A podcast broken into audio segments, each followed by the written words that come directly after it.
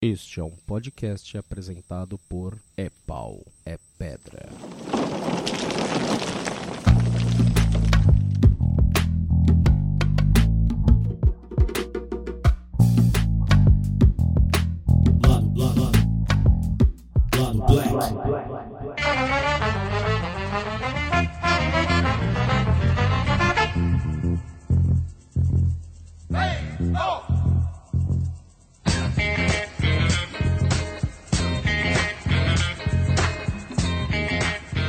Saravá, galera! Aqui é a Luísa Braga e a gente vai começar agora mais um Lado Black. E nessa, nesse momento maravilhoso, eu ia falar nessa noite, mas eu tô à noite, vocês eu não sei. É, nesse momento maravilhoso, eu estou aqui com os rapazotes Rafael Chino Olá, galera. e Jonathan Hazen. Salve, objetores de consciência.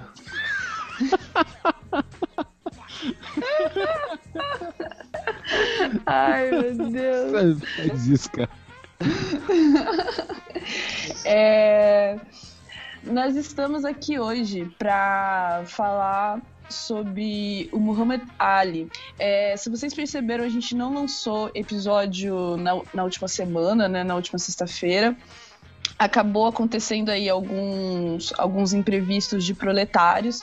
E a Estávamos gente... chorando a morte do Ali.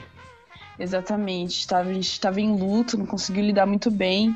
Então a gente tomou esse tempinho, esses dias, para se recuperar e fazer esse episódio maravilhoso, assim, para vocês. A gente tá. Acho que vai ser bem importante. A gente já, já tava se programando para fazer ah, alguma coisa, mas como rolou a morte dele nesse último dia 3, né? Do dia 3 pro dia 4. Então a gente vai gravar o episódio agora e se tudo der certo, talvez não dê, então eu esteja fazendo uma promessa em vão, daí vocês podem culpar a gente depois. Mas se tudo der certo, pra gente poder se remediar, vão sair dois episódios essa semana, então fiquem espertos, porque a gente tarda e falha, mas a gente repõe depois. É, então, antes da gente começar, Vamos para os recadinhos de sempre, que nós somos lá do Black, fazemos parte do É Pau é Pedra, um grupo de podcasters colaborativos, e somos todos patrões do Anticast. Então, ouça o É Pau é Pedra e todos os seus outros spin-offs maravilhosos. Ouça também o Anticast, pague o Patreon, conviva com a gente na Cracóvia, se você quiser, porque lá é bem legal. Mas se você não quiser, tudo bem também. Além disso, nós temos o nosso grupinho, a nossa panelinha, o lado Blackers, com entre parênteses, do jeito que tá na nossa capinha. Então, procura a gente no Facebook, dá um alô pra nós aí, que a gente pode ir ficar lá trocando referências pretinhas maravilhosas, algumas discussões bem legais também. E é isso aí. Hoje eu não vou perguntar se é isso mesmo. É isso mesmo. É isso. Fala galera, Rafael Chino, só mais um recado. Como a gente tinha comentado no episódio dos Panteras Negras, a gente está abrindo um espaço para a galera mandar poesia. E nesse a gente está tendo prazer de ter a poesia da Juliana Fajardini com o nome de Não Sou. Fiquem agora aí então e daqui a pouco o episódio começa. Não sou negra. Não sou trans. Não moro em favela. Não sou do candomblé ou da umbanda. Não trabalho nas ruas, nas avenidas ou nos sinais. Não trabalho com vassoura na mão. Não fui ensinada a andar olhando para o chão. Não fui expulsa de casa por ser como sou. Nunca precisei roubar, por fome ou opressão. Mas posso e devo ser capaz de olhar, posso e devo ser capaz de sentir, posso e devo ser capaz de não aceitar, não calar, e gritar, e chorar junto, ser capaz de olhar no olho, de apoiar. Preciso que a dor dessas pessoas seja também a minha. E não importa se somos todos iguais ou não. E talvez eu até quisesse não ser igual a um bando de gente que desfila acima da humanidade por aí. Mas não importa, que sejamos todos diferentes. Preto, mulher, trans, pobre, prostituta, indígena, indigente. Estamos todos no mesmo barco de seres que sentem.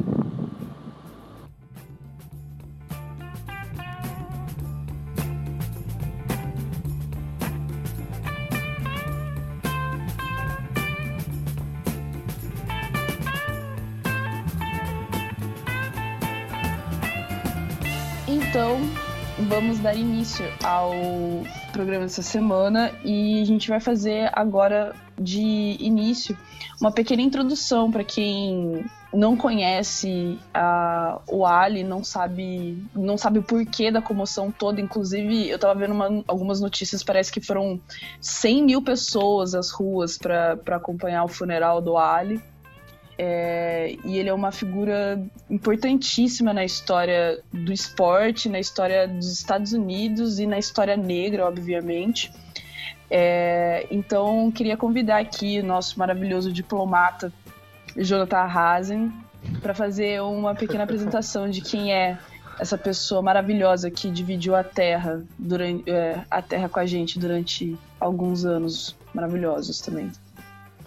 Bom, é, Muhammad Ali é, é o nome que assumiu no momento da vida esse cara que nasceu sendo chamado de Cassius Marcellus Clay Jr.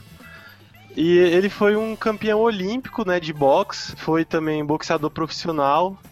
E hoje ele é considerado um dos principais, uma das principais figuras, não só no boxe, né, mas no mundo dos esportes do século XX. Ah, e ele, ele ficou extremamente famoso pela atuação dele tanto nos rings né, quanto fora, a partir do ativismo político, do envolvimento dele com as lutas por direitos civis nos Estados Unidos.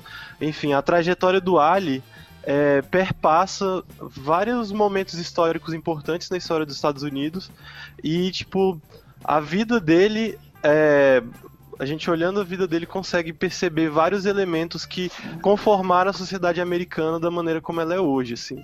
E não só a sociedade dos Estados Unidos, né, mas é, movimentos ah, revolucionários, movimentos negros, movimentos anticoloniais pelo mundo inteiro. Né, ele é essa figura que conseguiu juntar numa só vida, né, um, um triunfo esportivo é, incrível que poucos, poucos outros esportistas conseguiram, com uma vida, uma vida política extremamente significativa. Sim, sim. Ah, e uma curiosidade, o nome dele, né, é, o nome de, de batismo, né, como ele nasceu, foi, é, foi inspirado por um abolicionista branco, na verdade, inclusive, e, e era o nome do pai dele também, se não me engano. E quando. E depois, sei lá, antes dele mudar de nome, ele carregava com um certo orgulho, assim, as pessoas até perguntavam de onde era o nome dele, ele carregava com certo orgulho o nome dele por causa da história que tinha. É... E eu não. Ai, é... o cara é muito foda. Eu fico, fico triste. Eu fico triste de, de ter que falar dele no passado já. É... Mas no início da carreira do, do, do Muhammad Ali, é, ele começou muito novo, ele foi introduzido ao boxe muito novo. É, com, a princípio, quando ele tinha 12 anos e roubaram a bicicleta dele. Bem engraçadinho, inclusive, o, o pessoal contando essa história.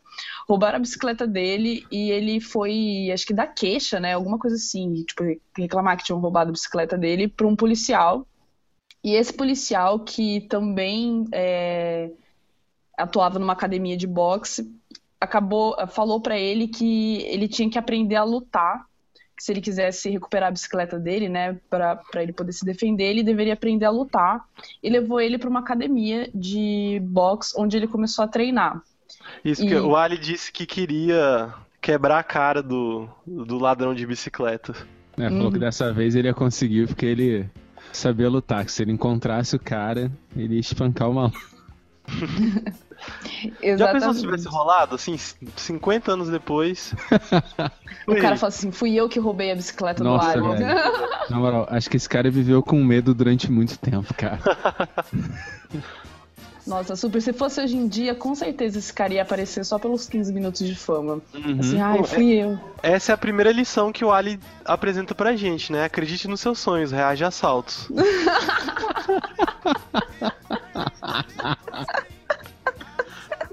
Ai, meu Deus do céu, não acredito que eu acabei de ouvir isso. Nossa, cara. Ai, meu Deus. Sim, sim, ele foi, foi isso que ele ensinou pra gente. Foi.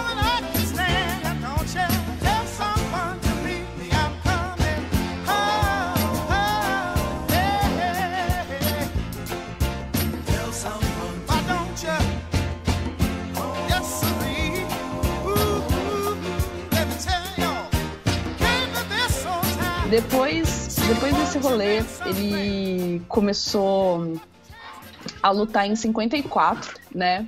E, e ele começou a ganhar vários títulos, assim, já no início de carreira. Esse treinamento dele é, é bem interessante. Tipo, o, uma, uma das coisas pelo- pelas quais o, o Muhammad Ali foi, foi conhecido durante a sua carreira era por ele ser muito rápido, né? Muito, muito ágil dentro dos seus movimentos, inclusive vários gifzinhos que você provavelmente deve ter visto durante essa, essa última semana da, da morte dele estão relacionados a isso, provavelmente. A agilidade dele no ringue. E, e o irmão dele falava que pra treinar isso, ele ficava no quintal e o ele falava pro irmão dele ficar atacando pedras nele. Pra ele ficar desviando das pedras e, e ganhar, ajudar ele a ganhar agilidade dessa maneira, assim. Não, o, a- o sinistro do estilo dele, cara, ele era muito. Ele, ele lutava como meio, é, meio pesado, né? Peso Uhum. pesado e, cara, ele era ágil. Ele era ágil. Tem, tem história dele ser mais ágil que alguns pesos médios, cara. Sim, sim. Tem, é, é, tem um GIF que, que rola muito, assim, que foi muito famoso, desses que a Luísa tava falando, de uma luta dele contra o Dokes, em que ele desvia 21 socos em 10 segundos. Que também Sim, é sim, incrível cara. que o Dokes tenha conseguido dar 21 socos em 10 segundos, né? Aí você vê o GIF, é tipo. Ah, o Dokes, uma metralhadora de socos e ele, tipo, desviando só o rosto praticamente, né? Uhum. Uhum, Ele tá, ele tá num cantinho assim do, do ringue e tá desviando o rosto, basicamente. sim. É massa que termina a sequência de socos ele dá uma reboladinha. Ai, eu gosto muito desse, que ele tá num cantinho dele, fica desviando o soco, daí para, ele olha pro cara e dá uma reboladinha. Eu amo esse gif. Vamos achar ele e colocar nos links, por favor, gente. Ah, eu tenho esse GIF, é muito bom. Upa ele em algum lugar e bota o link pra nós. É, E além disso, né, não só na hora de desviar ele, ele também dava socos muito rápidos, assim. E isso não é uma característica muito muito normal dentre os pesos pesados, né? Ge- Geralmente para a galera ser maior, ter uma massa maior, eles são um pouco mais lentos, assim. E, e o Ali entrou justamente quebrando isso, tanto que tem uma conversa dele com, com um amigo que ele fala, na verdade, tipo, meu, eu tenho os golpes mais rápidos, né, de, de todas as categorias, de, de todos os, os lutadores. Daí o cara fala assim, meu, dos pesos pesados pode até ser, cara, mas peso pena, peso médio, você não é mais rápido que eles. E o Mohamed falava assim, não, eu sou, eu sou, sou mesmo. Quer, quer ver? Vou dar, vou dar, tipo, um, sei lá, um, um cruzado de esquerda. Daí ele ficou parado e o cara olhou pra cara dele, ele olhou pra cara do cara, e aí? Quer que eu faça outro de novo? Cara, é- o humor dele era muito sinistro, cara. É. Era muito E- bom. Ele incorpora muito isso no estilo de luta dele, né? Não só nessa questão de desviar e dar socos rápidos, mas ele se mexia muito no ringue, né? Você vê as lutas, os vídeos das lutas dele, você pode perceber que ele fica meio que num balé contra o outro cara, assim, tipo, Não, rodando em torno dele, né? O jogo de Sim. pernas dele era muito sinistro, cara. Uhum. Porque ele, ele conseguia evitar que a galera chama, cortar o ringue, né? Que você, você vai cercando o cara pra ele ficar preso contra as cordas. E, cara, ele conseguia desviar disso de uma maneira muito sinistra, só que não importa Sim. quem fosse. Ele mantinha o cara no centro e ficava rodando em torno dele. assim. Uhum. Até uma das frases mais famosas do Ali tem a ver com isso, né? Aquela ideia de que ele fala voe como uma borboleta e, e pique como uma abelha. É, Sim, que é feita com o. Acho que Boldini, o nome do cara. Que auxiliava, e auxiliar técnico também era poeta, e eles formularam, tipo, essa frase. uhum. Ah, e isso é uma coisa legal sobre ele, né? Que ele também fazia rimas, né? Fazia Uhum. músicas e chegou a ser cantor. Chegou a ser Sim. indicado ao M. Meu, ele, ele foi ator durante um período da vida dele. Eu Ele- tenho quase certeza que rolava um desenho animado do Muhammad Ali também. E Aqui, ele ó. também já apareceu num quadrinho, tipo Superman versus, Muhammad Ali. Aí ele ganhou a luta. Tem a frase aqui, ó. Float like a butterfly, sink like a bee. The hands can hint what the eyes can see.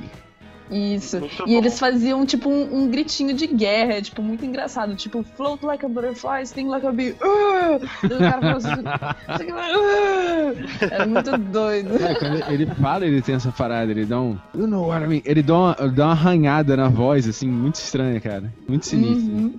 Sim, sim. É, e então, o, o Mohamed começou a lutar em 54, né? Voltando um pouquinho pra história do Isso, maluquinho. aos 12 anos, isso quando ele tinha 12 anos de idade. 54 ele tinha 12 anos. Isso. E em 1960, ele foi para as Olimpíadas. Inclusive, ele quase não foi porque ele tinha medo de andar de avião. Ele foi com paraquedas na- nas costas na ida e na volta. O quê? Sério, ele tinha medo de andar de avião. E, e ele lá ele ganhou a medalha de ouro no boxe e voltou já consagrado, né? Essas pessoas não, nunca tinham ouvido falar dele antes. Depois da- das Olimpíadas, ele já voltou para cá com, com uma consagração Uhum. bem interessante e já foi é, a partir daí construindo a reputação dele e as lutas dele para poder concorrer ao, ao título de, de campeão mundial, né? dessas ligas Aham. muito loucas. Que boxe tem milhões de ligas, né? É, é que o. Nas Olimpíadas, né, em Roma, em 60, ele ganhou a medalha de ouro na, na categoria de peso médio pesado, né? Daí, isso, ele ainda, ainda era amador nessa época. Ele já tinha ganho vários campeonatos, né, mas como amador. E até uma coisa interessante, porque nas Olimpíadas o boxe é amador. Não tem boxeador profissional nas Olimpíadas. Esse Uhum. ano, 2016, vai ser a primeira Olimpíada que vai ter boxeadores profissionais competindo. Ah, é? Né? Que coisa. Primeira Nossa. vez. Inclusive, isso tá dando uma treta, assim, no mundo do boxe, porque muita gente é contra isso. Por quê? Porque eles dizem que é, é diferente, um, por exemplo, um time de basquete, que hoje em dia o basquete era só amador, hoje é, pro- é profissional também nas Olimpíadas. Se, um Uhum. time, se um time de profissionais jogar contra um time de amadores, provavelmente eles vão ganhar e é isso aí. Mas, tipo, um boxeador profissional lutar contra um boxeador amador pode, sei lá, tipo, o boxeador profissional matar o amador. É, o- A questão é mais essa, assim, tipo, da diferença de experiência, de, de força, né, de capacidade dos caras. Uhum. Mas tem essa treta aí que. E, e assim, várias modalidades olímpicas tinham isso, né? De que só, só amadores disputavam. Mas aí tem até uma história interessante em relação a, a essa medalha de ouro do que ele ganhou na- nas Olimpíadas de Roma. Vocês estão ligados nela? Uhum, sim. Mas conta aí, você que já, já introduziu a história, termina de contar, por favor.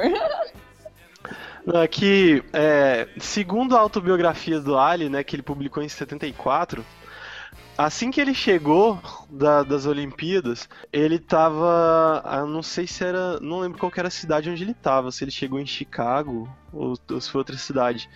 Mas assim que ele chegou das Olimpíadas, ele, ten- ele foi num restaurante. Isso ele dizendo na, na autobiografia. Foi num restaurante junto com alguns amigos e fez um pedido tal, só que a garçonete não aceitou o pedido deles e eles foram expulsos porque era uma, uma lanchonete segregada. E aí, isso lembrando que a gente tá falando de Estados Unidos na década de 60, né? O Ali Uhum. é de Louisville, no, no Kentu- Kentucky, que é no sul dos Estados Unidos. Então, tipo, ele viveu mesmo, de fato, a segregação racial. Daí, tipo, ele teve o serviço negado, né, nesse restaurante.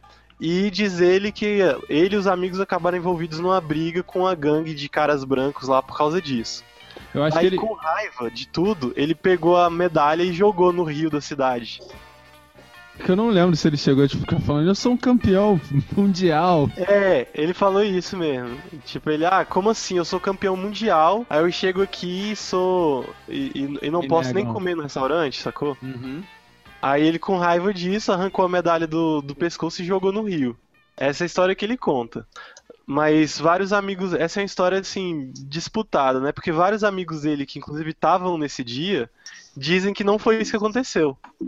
Que essa briga não rolou e que, na verdade, ele perdeu a medalha, tipo, um ano depois. Nossa.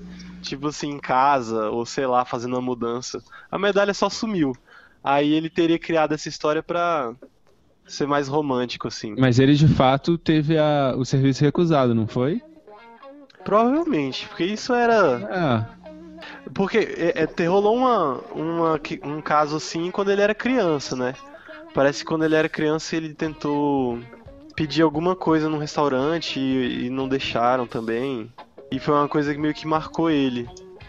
Sim, sim. A mãe É dele isso, é- cita isso. É, exato. Porque ele. ele, ele- Ele pediu um copo d'água numa loja. Foi isso. Tava na loja e pediu um copo d'água e não deram porque ele era negro. desde criança ele era bem. Vamos dizer assim, ciente dessa questão, sacou? Ele sempre questionava essas questões, tipo. Se eu não me engano, quando ele fala sobre a, a conversão dele, ele fala sobre essa questão que desde criança ele achava estranho ele ser cercado por uma igreja com imagens de branco. Ele sempre teve esse caráter de tipo. O mundo a- a- em volta dele era diferente do que. Era, era um mundo que ele não pertencia, por assim dizer, sacou? Ele era bem consciente assim da opressão, né? Isso, exato.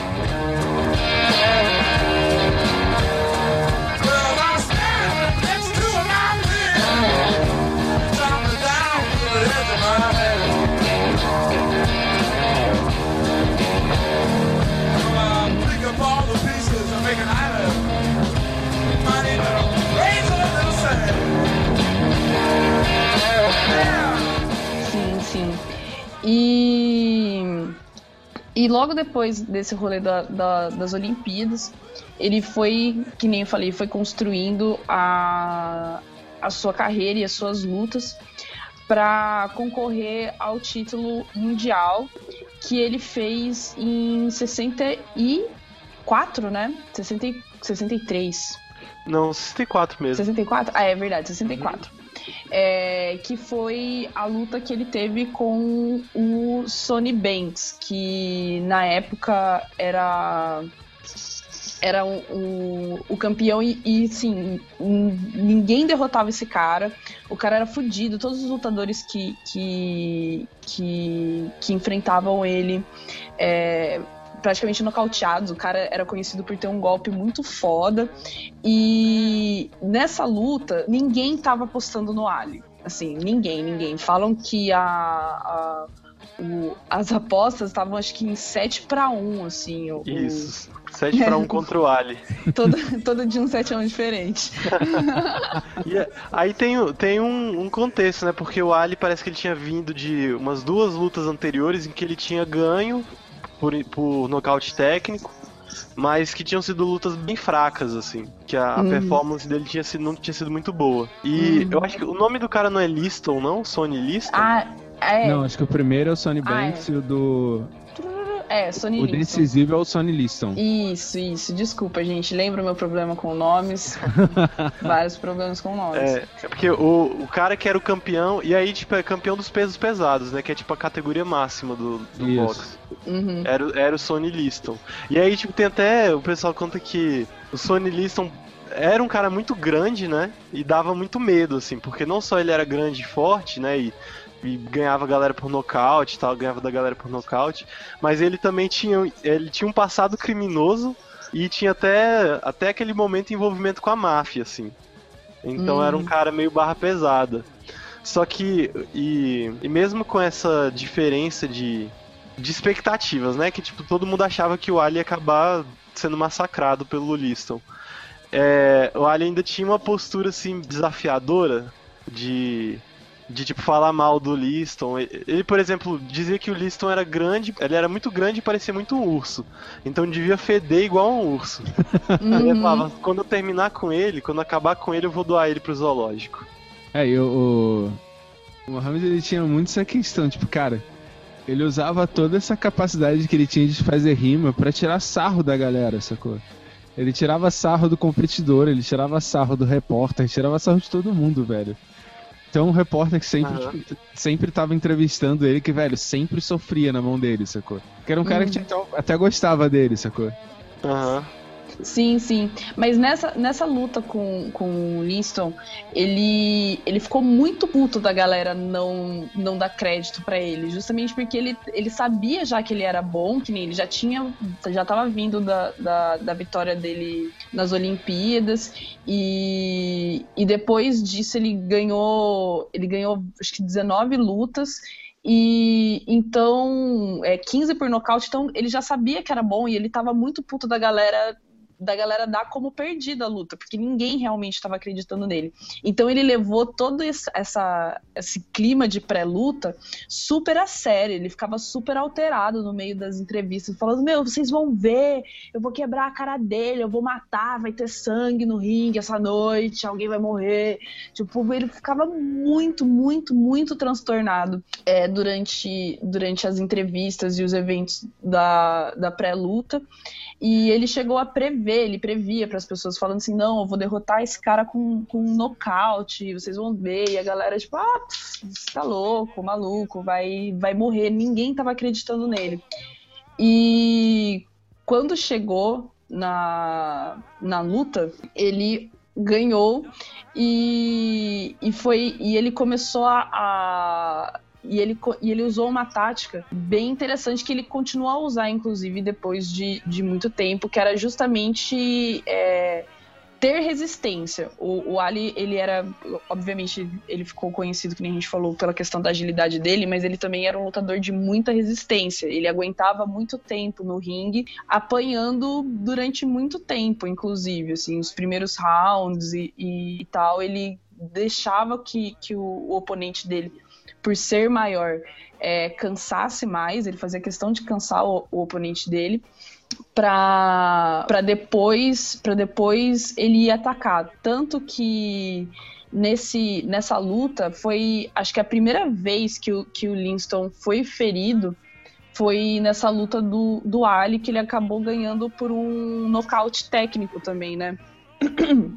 que o, o Linston não conseguiu voltar para a luta, se eu não me engano, no quinto round.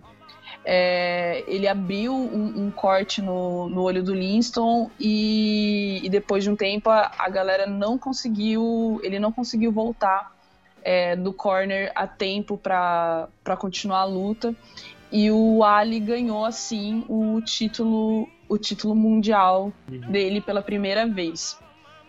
E tem, e tem uma, um ponto nessa luta que é tipo uma, uma história assim que o treinador dele contava, né? O Ângelo Dandi. Que no meio da luta, o Ali começou a sentir os olhos queimando, assim, tipo, sentiu muita irritação nos olhos. E aí, tipo, é, tanto que o, o, Ali pediu que o, que o treinador cortasse as luvas dele para ele poder coçar os olhos. E o treinador recusou e falou: não, vai lá, luta lá. Uhum. E aí, tipo, ele passou boa parte da luta com, com os olhos ardendo, assim, até que foi melhorando depois que o. Por causa do suor e das lágrimas, né? Ele foi saindo. Uhum. Mas daí, tipo, o pessoal especula que talvez o Liston tivesse usado um tipo de. Tipo um óleo na luva dele que, que causasse isso. Tipo, Porque não tem confirmação disso, mas parece que outros caras que lutaram contra o Liston também é, reclamaram da mesma coisa. Uhum. É, tem aquele lance que acho que o Mohamed está dominando a luta desde o começo, né, cara? A galera. Tipo, ele. Apesar do Lisson ter essa fama de ser destruidor e tal, o Mohamed ficou. sussa, sacou? Uhum. uhum. Sim, sim. Porque ele realmente tinha uma resistência muito boa, muito boa mesmo. E, e na verdade, com, com o passar do tempo da carreira dele, que inclusive durou muito tempo para um boxeador, é, ele lutou até 84. E. 84, né? 81. Ai. Não sei bem, não lembro bem. A gente vai chegar nessa parte. É, 81. E... É, 81. E a, ele lutou até 81, então pensa, ele, ele começou em 54, o, ganhou a medalha em 60 e continuou lutando até, até 81, com 39 anos. Então, é, ele, ele fez para ele conseguir se manter é, enquanto campeão durante todo esse tempo, apesar de, de ter perdido o cinturão, ter ter reconquistado ele várias vezes, ele não podia contar só com a agilidade dele sempre. Então ele, ele, ele era realmente um atleta de muita resistência. E, e quando ele conquistou esse título, ele se tornou o campeão mundial mais novo até aquele momento. Ele ganhou o título com, com 22 anos na época. Uhum. E, e foi o, o, campeão de peso, peso pesado mais novo até então. E, É só uma Hum. coisa, ele foi o, o campeão mais novo a derrotar o campeão antigo e, e se tornar o campeão.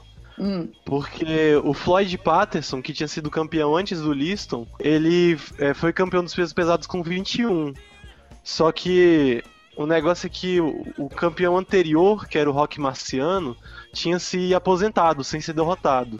O uhum. Rock Marciano é tipo outro cara que é uma lenda do boxe, assim, ele se aposentou sem ser derrotado. Daí, tipo, tiveram que fazer uma.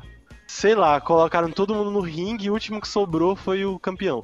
E foi esse Floyd Patterson com 21. Mas aí o, o Ali foi o, o mais novo, né, a conseguir, tipo, tomar o título, né, do, de um campeão anterior. Sim, sim. Então foi o que contou, porque senão, se não foi assim, não É. conta. se não foi assim, não conta. Mentira.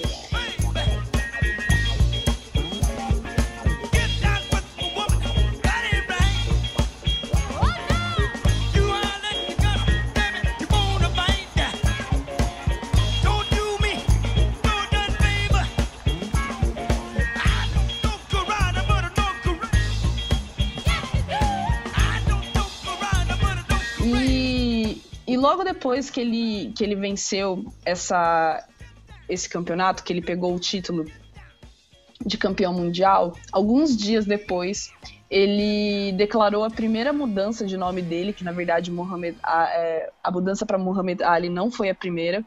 Ele mudou o nome dele para Cassius X Clay. É, desde 61, assim, antes ainda do, do campeonato, o Muhammad Ali já estava entrando em contato com, com a fé islâmica, né? Os negros islâmicos dos Estados Unidos, porque ainda tinha essa diferenciação muito forte lá do movimento islã negro.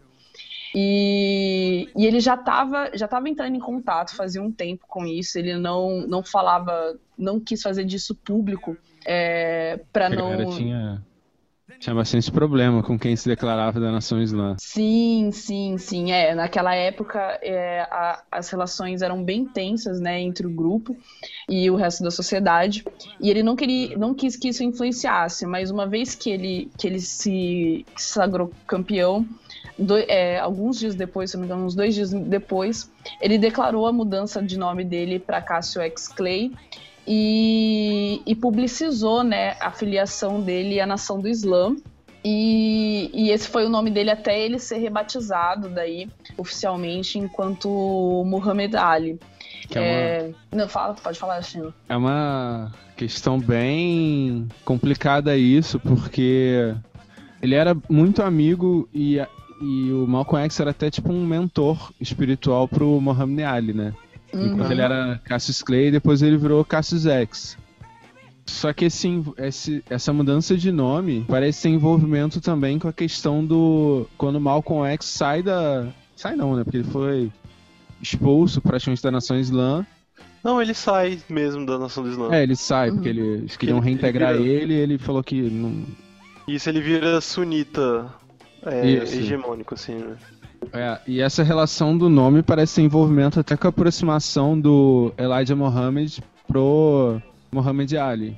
Sim, foi o Elijah que, que, que rebatizou o, o Muhammad, Ali. Sim. E, e meio que fez ele se afastar do, Michael, do Malcolm, Malcolm X X. também. Uhum. Ele até fala, né, depois que foi, tipo, um dos maiores erros da vida dele ter se afastado do Malcolm X. Sim, Sim. sim, Até porque pouco tempo depois também o Malcolm X morreu. É, Então, de- depois de- desse, desse afastamento, ainda o, o Muhammad Ali passou muito tempo né, seguindo o Elijah. é, e, mas depois ele também rompeu com, com a nação islã e, e passou a, a. continuou sendo continuou seguindo a fé, Mas rompeu com a nação. mas rompeu com a, com a nação também. É o mesmo É. caminho do, do Malcolm X. Ele também, ele também se tornou muçulmano sunita. Depois, de Uhum. uma, depois de uma viagem pra Meca e tal.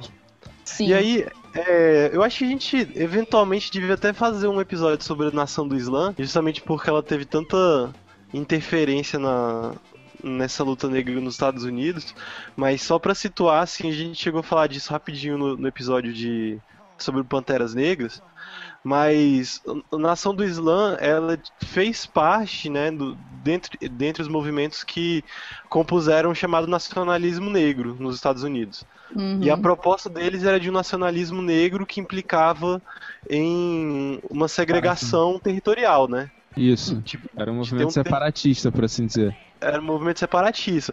Tanto que o, o, é, o Ali, na época que ele ainda estava na Nação do Islã, ele chegou a falar contra as políticas de integração no sul do- dos Estados Unidos. Sim, Que ele sim. falava, tipo, ah, que, o que os negros querem não é integração, é tipo, a gente não quer ficar no mesmo espaço que, que os brancos. Uhum. né? E, e aí, tipo, tem essa mudança tanto no Malcolm X quanto no Ali, em parte, né, assim, dentre vários outros fatores, mas por causa dessa pe- peregrinação que eles fazem até Meca, e aí lá eles encontram, tipo, uma religiosidade que reúne pessoas de várias raças, assim, né, de todas as raças. Porque, tipo, muçulmanos brancos, asiáticos das Filipinas, negros da, do norte da, da África, to, to- todo mundo vai pra Meca. Aí, então, Uhum. tipo, eles em contato com essa parada, meio que vem uma espiritualidade dissociada do espírito separatista do- da nação do Islã. Uhum, sim.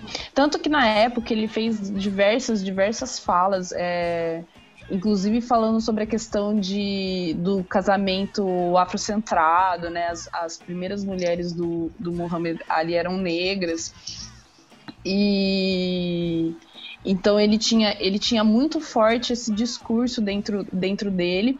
E um dos motivos pelos quais é, ele mudou de nome, né? Que a quem, quem fazia a sua, a sua, a sua afiliação à, à nação islã, na época abandonava o seu nome antigo, que era dado como um nome de escravos, inclusive a gente consegue fazer relação com, com isso no Brasil também. Uhum. É, e você abandonava o seu nome escravo e para adotar um nome africano, né? E é bem, bem, eu acho bem legal, bem interessante quando ele fala sobre isso, porque ele cita exemplos, né? Porque os, os italianos têm, têm orgulho do seu sobrenome, tipo, sei lá, Veronese, os, os alemães têm orgulho do seu sobrenome X, os, os, os irlandeses têm orgulho do seu sobrenome tal, que vem do seu, do seu, do seu país, os judeus com seus sobrenomes e tal. E, o, e ele citava assim, e, o, e o, os nomes negros, que eram tipo Lyndon, Johnson, da onde que vem esses, esses, esses nomes? Não vêm da África, eles vêm dos seus donos, né, dos seus antigos donos. Então, essa, essa transformação, essa mudança de nome tinha a ver com abandonar o seu estado de escravo para ser de fato um homem livre, né, e retomar as suas, as suas raízes africanas. E então ele tinha um esse fator ideológico na, na vida dele foi muito forte, tanto que a nação islâmica, na verdade, era, era relativamente mal vista na época por conta de toda essa questão separatista e, e a questão religiosa, né? Porque a islamofobia não, não vem de hoje, né? No, no mundo. Então, e o Muhammad Ali foi uma das poucas personalidades que, que realmente é, traziam uma visão um pouco melhor, digamos assim, né? Que, tavam, que conseguiam suavizar a, a visão das pessoas com relação a com relação à nação, né? É, tem uma declaração dele com o Will Smith quando ele já velho já, que se eu não me engano foi um pouco depois do 11 de setembro. Que ele falava sobre toda essa questão do Islã, para as pessoas não terem preconceito, que ele era, que ele era islâmico e tal. Que ele, ele divulgava essa ideia pra galera não ter preconceito contra os muçulmanos, entender que ex- existe uma coisa separada entre o que, o que acontece no COFA, a, o grupo dentro do do Islã que tem uma visão radical e dentro dessa, desse recorte tem um grupo que é terrorista. Então ele tipo Uhum. divulgava muito essa ideia, porque aqui a gente é como se, por exemplo, tivesse um grupo de cristãos numa, num local e, sei lá, tipo, um grupo católico radical explodisse alguém e a gente começasse a odiar judeu, sacou? Basicamente isso. Aham. Ou- Judeu não, tipo, a gente xingasse, sei lá, tipo, um grupo católico e a gente xingasse batista, sacou? Aham. Ah, sim. É, pois é, tipo, ah, sobre o 11 de setembro ele chega até a falar, né, que o, ele, diz, ah, o Islã é uma nação do amor, tal, tipo, Uhum. é uma, é uma religião que prega paz, mas daqui a pouco a gente vai falar sobre o, o lance dele na Guerra do Vietnã, mas em parte a, a argumentação dele para não ir pra guerra era que era também, tipo, uma, uma questão religiosa de ser pacifista, assim. E aí ele fala que esses caras que cometeram os atentados terroristas, eles não são do Islã de verdade, assim. Que o verdadeiro Exato. Islã é uma religião que prega amor e não violência. Exato. Ele até Uhum. cobra, assim, a- nos líderes do. Ele fala ah, que os líderes passem essa ideia, demonstrem que o Islã não é isso e tal. Lado, lado, lado. Lado Black.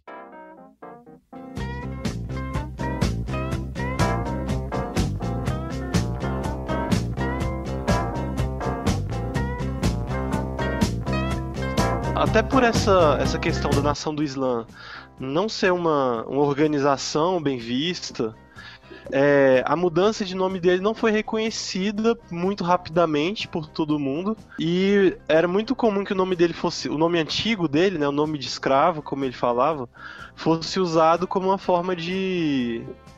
de ofendê-lo. Então, assim, vários. Vários jornalistas, por exemplo, continuavam chamando ele de Cassius Clay, apesar dele reclamar o nome de Muhammad Ali. Uhum. E era muito comum que os adversários chamassem ele de Clay pra não. pra é, provocar ele, né? Sim. Ah, tem uma luta dele contra um cara chamado Ernie Terrell, em que o, o Ernie ficava chamando ele de, de Clay o tempo inteiro. Antes da luta, né? Nas entrevistas antes da luta, ele falava, ah, o Clay, isso, aquilo, eu vou bater no Clay, quebrar a cara dele, não sei o quê. E aí, tipo, dizem que o Ali ficou com muita raiva dele e disse que ia é, aproveitar ao máximo o tempo com ele dentro do ringue. Daí, tipo, ele. é, a luta deles du- demorou pra caramba, ele, tipo, bateu muito nesse Ernie. E, e a- alguns críticos até disseram que foi uma das lutas mais feias do boxe profissional, assim. Porque ele tendo a chance de terminar tecnicamente bem, ele mantinha a luta arrastada só pra continuar batendo no Ernie, no Terrell, né? E enquanto isso ele ficava falando pro Ernie, mas também gritando pra galera, tipo, What's my name, Uncle Tom? What's my name? Ele tipo, Uhum. ficava falando, qual é meu nome, qual é meu nome? E, e outra coisa que o, o, o, Ali, ele tinha esse negócio de falar, de chamar os outros, chamar os adversários de Uncle Tom. Ele é tipo tio Tom, né? Ele, ele fez isso com o Terrell, depois fez isso com o Fraser, com o Foreman. É, nos Estados Unidos, né, é uma referência ao livro que aqui a gente traduziu como Acabando do Pai Tomás.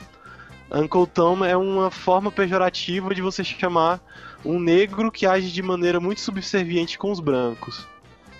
Então, É tipo, são é, todos aqueles. Se eu não me engano, são todos os estereótipos criados desde a época dos ministréis, né?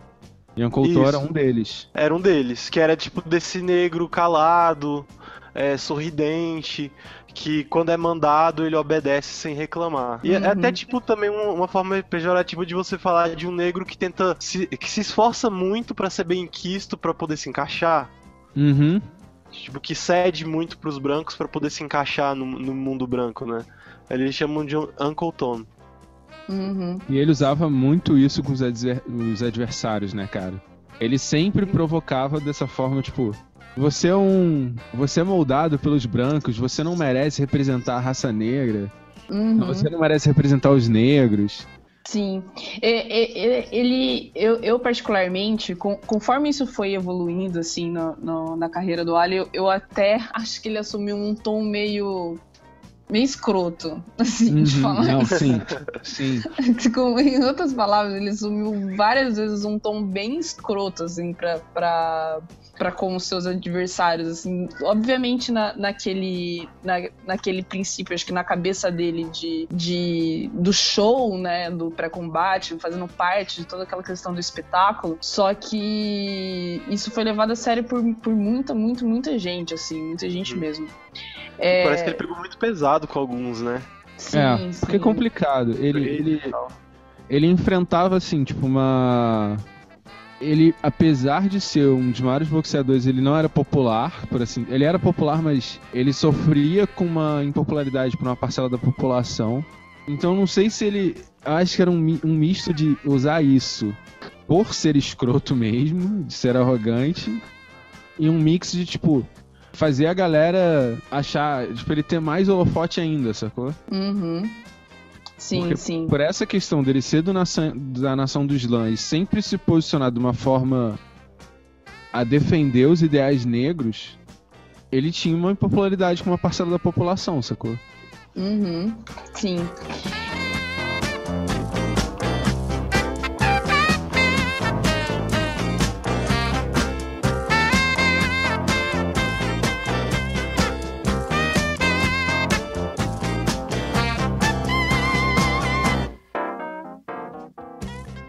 E uma coisa interessante, retomando assim, de- dessa luta com o, o Tyrell, é que antes da luta, ele ele já o, o Ali já tinha sido né é, já tinha por exemplo se inscrito para o exército tal se alistado no exército anteriormente a isso é, só que ele não era classificado para ir para a guerra né? E antes da, da, da luta que a, a princípio ia acontecer em 66 hou- houve uma reclassificação no exército.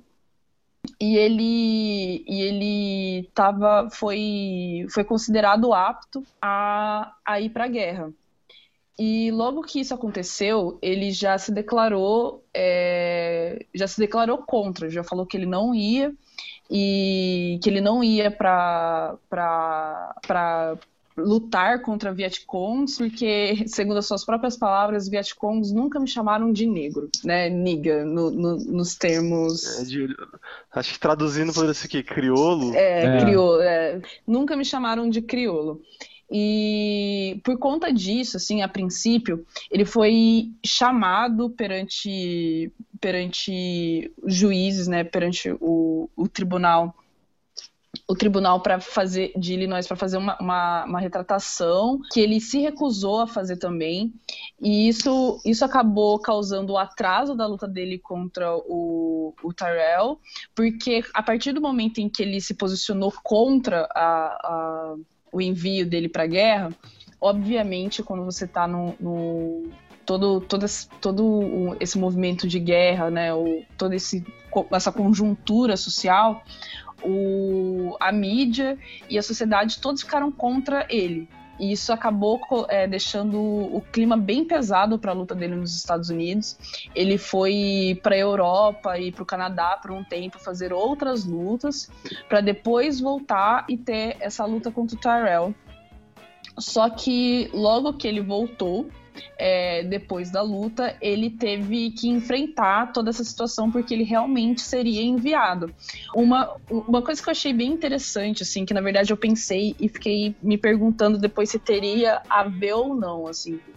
Porque o, o Ali sendo uma figura, é, obviamente, muito carismática já na época, porque depois que ele ganhou o título mundial, com todas aquelas coisas, ele era o melhor, e ele falava, eu sou o melhor do mundo, eu sou o melhor do mundo, e ele nunca, ele sempre teve um, um, um ego e eu não falo isso nem no sentido ruim, assim, porque eu acho que na posição em que ele estava, se, se ele não se achasse, ninguém ia achar ele por ele, né? Uhum. Então.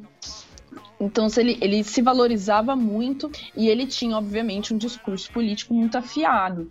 Então, era muito conveniente, eu acho, mandar esse cara pra guerra pra morrer lá Aham. sabe? E, e eu fi, quando tava revisitando essa história, eu fiquei pensando, né, até, até onde isso não foi, inclusive, meio que provocado, assim, vamos mandar ele mesmo pra calar a boca desse cara, porque a gente precisa de uma galerinha Aham. menos faladeira, né, enquanto, enquanto esportista, enquanto lutador na mídia e tal, eles precisavam de uma, uma pessoa menos faladeira, porque querendo ou não, ele, ele era muito, que nem eu falei, ele era muito carismático e as pessoas se importavam e ele tinha um discurso extremamente é, agregador para a comunidade negra, assim, querendo ou não. Muito inspirador. É, então, Pelo o, aquele filme do, do. que é. Quem faz ele é o Will Smith. dá até entender que isso foi uma iniciativa do próprio FBI, sacou? Uhum. Em buscar Tem de alguma o- forma. Pode falar. Pelo que eu li, antes da guerra do Vietnã, ele era, ele era classificado, né, pelo Departamento de Estado lá, tipo, como se fosse pela nossa junta militar, né? Ele era classificado numa categoria que é de pessoas que podem em qualquer momento ser chamadas. Daí, tipo, ele teve a, a classificação mudada num determinado momento pra outra classificação que é tipo, ah, um cara que só pode ser chamado em situações de emergência. Que era tipo uma classificação que existia pra quem, tipo, tinha um problema de saúde que era meio grave, mas não era incapacitante, tipo, quem tivesse pressão alta, por exemplo. Uhum. Tipo, você pode lutar, mas se tiver outra pessoa no seu lugar, melhor. Ele, é- ele tava nessa categoria, não sei exatamente por quê.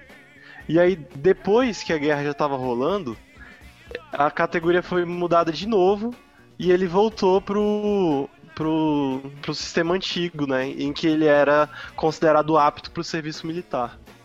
Então teve um momento em que, tipo, mudaram mesmo essa categoria em que ele tava. Uhum. Sim, sim.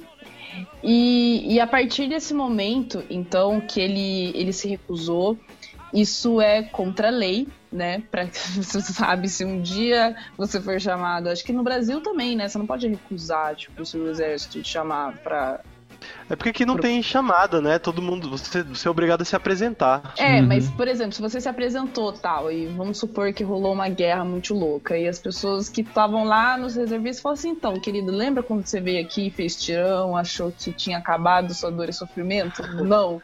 Vai ter de novo, vem, vem que o- o tio Brasil, o tio Cunha tá te chamando. Tio Nossa. Cunha. Tio, Te- tio Por esse Temer Brasil. que é você. tio Esse Temer é o que Brasil é que deu certo. é, não é Sim. crime também, é crime também aqui. Uhum. Então, você é, você é obrigado a ir, uma vez que você foi convocado. E ele se recusou, tendo como base a, a sua religiosidade. Ele sempre deixou isso muito explícito, que a sua religi- religiosidade não permitia que ele fosse lá e matar pessoas inocentes que não estavam oferecendo nenhum perigo a ele.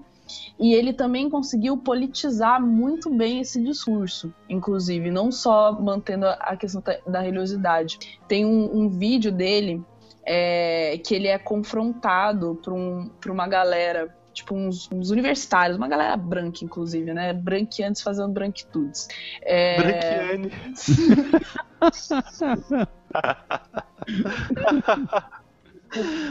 Ah, é. Escolhe, as pessoas vão ficar falando que eu sou, tô sendo racista reversa. É. E o pessoal, o pessoal foi confrontar ele, falando assim: ai meu, você não vai, você é um covarde, que eu não sei o que lá. E ele chegou nas pessoas e falou assim: Meu, você tá aqui olhando pra minha cara, falando que eu tenho que me enfiar no meio de uma guerra, lá no- no- nos confins da Ásia, sendo que você mesmo sempre tá doido pra ir pro, pra, pra Europa, pra Paris, pra Londres, pro cacete A4, menos pra ir pra essa porra dessa guerra. E, meu querido, meu inimigo não são os Vietcongs, meu inimigo é você. Ele falou assim, né, nos cascamos, meu inimigo é você, você é meu inimigo, você que me chama de criolo, você que não defende os meus direitos, eu tô aqui reclamando do meu direito de exercer minha rel- religiosidade, você não consegue me defender aqui na minha terra. Por que diabos que eu vou lá pra puta que pariu Uhum. matar pessoas pobres, sendo que elas nunca me fizeram nada e a minha luta tá aqui, sabe? Então, ele conseguia ele conseguiu politizar essa questão é, de uma maneira muito boa, no sentido de que a América que estava convocando ele não o representava, sabe? É, objeção de consciência dele tinha um fundo político forte, né? E, e uma, e tinha uma demanda bem evidente de perceber a luta do Vietnã como uma luta colonial, né? Uma luta de colonização mesmo, de uma potência imperial contra uma ex-colônia. E, tipo, uma potência imperial que tinha uma atitude colonizadora externa e interna também. E aí, então ele apontava, tipo, as relações. Como existia, né, um- uma. Uma paridade, assim, entre a situação do negro nos Estados Unidos e a situação do Vietcong lá no sudeste da Ásia, na- no Uhum. Vietnã, né? Ah, ele falava isso, né, que o, meu- o nosso inimigo não são os Vietcongs, é o homem branco. Então por que, que eu vou viajar 10 mil milhas pra ir matar pessoas marrons do outro lado do mundo e pra defender esse sistema que mata pessoas negras aqui? Por que, que eu vou ter que ir lá do outro lado do mundo matar pessoas enquanto os negros em Louisville são é, mortos pela polícia, sei lá como ele fala? Mas, tipo, uma coisa que é bem massa nele é, é fazer esses, esses traçados, assim, mostrar como a violência da guerra colonial lá no Vietnã é, é só mais uma faceta da, da violência de um Estado imperial branco que mata negros dentro dos Estados Unidos também. E era uma Uhum. questão levantada pelos movimentos negros da época, que você vê um discurso similar também nos Panteras Negras que eram contra o, a guerra do Vietnã, Sim. Uhum. falando que essa guerra era a prova do colonialismo americano. Uhum. O que, que já torna esses movimentos bem diferentes do, do movimento de contracultura comum, né, no, na década de 60 e começo dos anos 70, que era mais um movimento hippie, né, que era também contra a, a guerra do Vietnã, mas a partir de um ponto de vista pacifista Uhum, puro é. mesmo, né, assim, tipo, a gente é contra essa guerra e contra todas as guerras. Então a gente não vai se- não vai aceitar o alistamento. Aí daí muita gente fugia pro estado pro Canadá, né? Uhum. Ou, ou, tipo, fugia não, é. Sei lá. Fugia. É, porque eu, eu tô tentando politizar um pouco mais esse termo, porque não é bem fugir, né? Assim, é. é, enfim, Autoexilava? Fugir, é, tipo isso. Asilo. Vou pedir asilo pro Canadá. E então, é, devido a esse posicionamento, em 67 ele foi condenado é, pelo. Ele foi condenado por se recusar a, a ir para a guerra, foi multado em 10 mil dólares e condenado a três anos de prisão. É, Cinco anos. Cinco, Cinco anos. anos. Isso, Cinco isso, anos, cinco de anos. Cinco anos de prisão. É, ele não chegou a ficar preso, ele ganhou o direito a, a responder, Responder em liberdade, enquanto o processo dele passava por toda aquela questão de apelação, etc. É, Ele ganhou Só- assim, ele pagou a fiança, né? Pagou a fiança pra responder em liberdade. Uhum. E só que além, de, além dessa condenação, ele perdeu a licença dele de boxeador é, no estado de Nova York e em vários outros estados também que seguiram essa mesma, essa mesma punição. E perdeu o, direito dele de tirar vistos para poder competir em outros lugares, se ele quisesse competir em outros lugares, justamente para minar qualquer possibilidade dele lutar durante, enfim, um grandíssimo período de tempo que eu imagino que a princípio as, que, as pessoas queriam que fosse para sempre. É, e, e era na época exatamente que ele tava no processo de ter o auge, né, cara? Que, tipo, Uhum. nesse período era, era a época que um lutador comum estaria no seu auge. Isso foi em 66, né? Ele tinha 25 anos, Isso. 24 para 25 anos.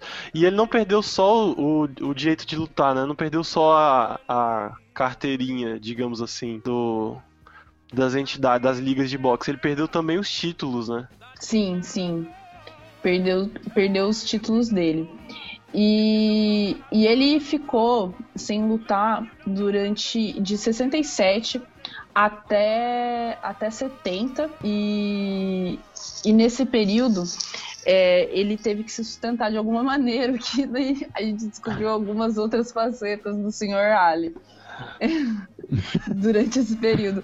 Meu, ele participou de uma de uma montagem da Broadway, vocês sabiam disso? Ele foi ator.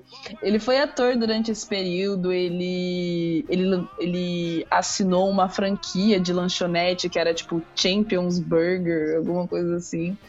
É, e deu várias palestras em universidades durante esse momento e, e atuou de maneira, de maneira bem aberta com relação à, à luta dos direitos civis.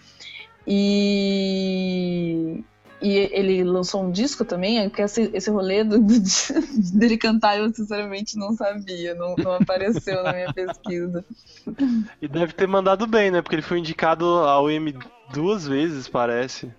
É? Aham. Bom, rimar ele sabia bem, né, cara? Uhum. Sim.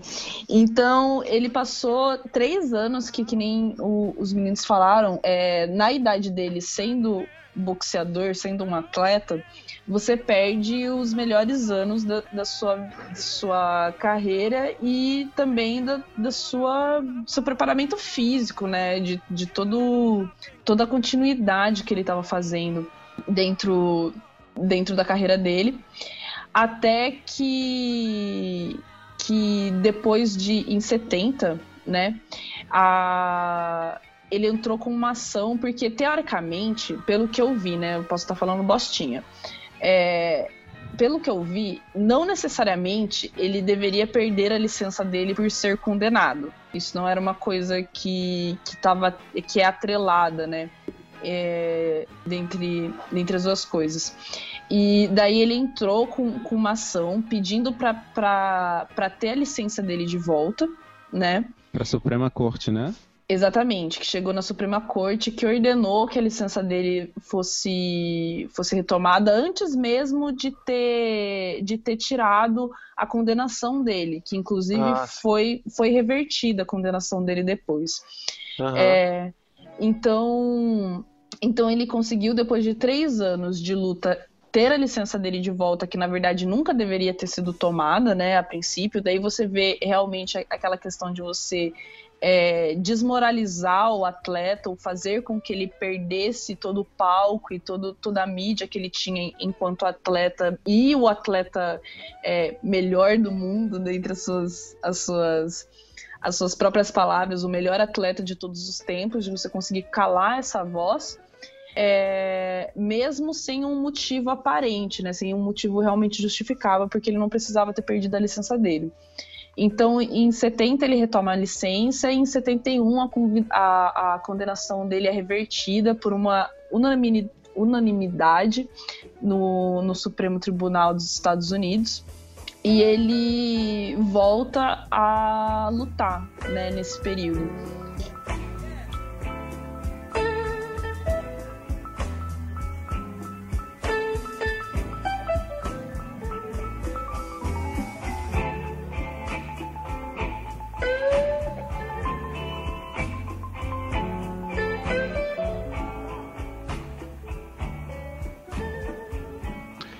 E aí daí então ele ficou parado em, na- em termos de idade, né, dos 25 até quase os 29 anos. Uhum. Que é justamente essa época bem crítica, assim, no desenvolvimento da carreira dele. Daí quando ele volta, ele volta de novo sem os títulos. Uhum, E aí ele tem sim. que recomeçar a batalha pra poder pegar os títulos de volta. Uhum, sim, sim.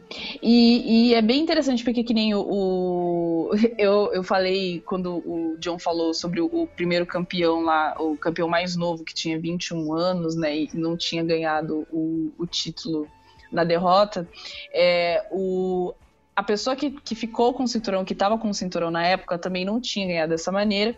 E o, o Muhammad Ali, a partir do momento que ele começou com a, a campanha dele para voltar, para recuperar o título, ele fazia questão de, de, de frisar isso, de que ele nunca deixou de ser campeão, de que ele a, a pessoa tinha um título falso, Que ele não foi derrotado, né?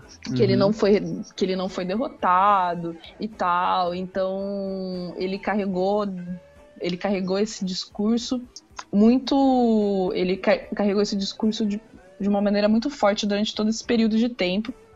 Porque ele tinha que até chamar a atenção pra conseguir a luta pra ele, né, cara? Uhum.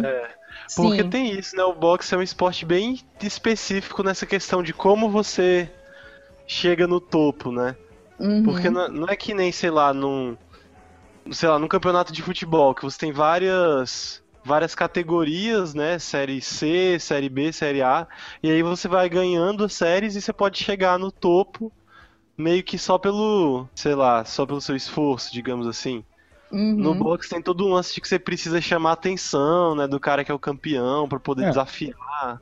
Como, acho que como foi um esporte muito. Isso eu aprendi no, no rock. No rock. Acho que como, como, como é um esporte muito rentável pelo indivíduo, fica muito aquela questão de que toda a luta final precisa ser sinistra, sacou? Uhum. A, a luta que do, do. A luta pelo título precisa ser uma luta Tem que ser um fantástica. espetáculo, né? Tem que ser um Cada espetáculo. um espetáculo. Eu acho que né, nesse caso desse rapaz que ficou com, a, com o cinturão, o Ali pegou exatamente nisso, falando que, cara, ele não atraía a plateia, ele não. Não era bom. Esse cara sacou? era o Joe Fraser? Uhum, sim, sim, o que era Era. campeão na, na época. É, inclusive, é, isso, isso foi um, um rolê que eu falei assim, nossa, caralho, você é meio escroto. É, quando ele tava fazendo a.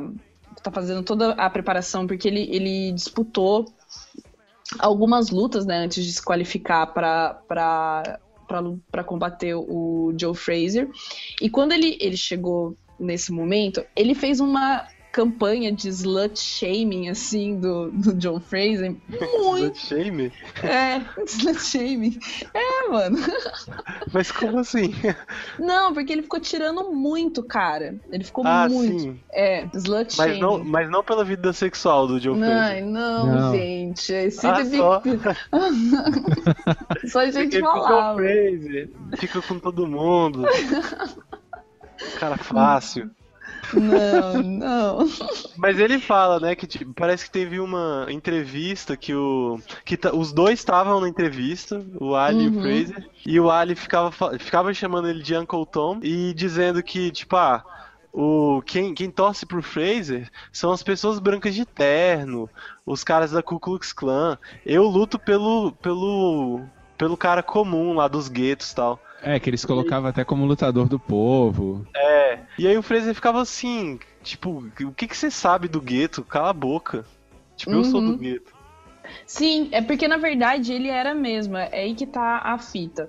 O, né, ele fez. O Ali, meu, fez uma campanha do mal, assim. Eu fiquei com muita dó do cara, chamando o cara de burro, falando que o cara era muito feio pra ser campeão. Foi, E tá- era É. Ele é feio demais pra ser campeão. exatamente. Ele E. sempre fazia isso, né, cara? Exatamente, só que ele pegou muito pesado durante muito tempo. E o Fraser ficou muito de cara, porque o Fraser foi um dos lutadores que apoiou o Ali durante o período que ele estava que ele tava sem licença, né? Que ele foi afastado. Então, o, o. Fra- é, o Fraser levou isso para um lado muito pessoal, muito pessoal mesmo. Ele ficou muito de cara com tudo aquilo que ele falou, a questão en- envolvendo família e tal, porque os filhos dele começaram a sofrer por conta da, tipo, do público, né, que ouvia o Ali falando daquele jeito em rede nacional e, e isso começou a afetar a família do cara. E o cara ficou muito puto, muito puto, muito puto mesmo.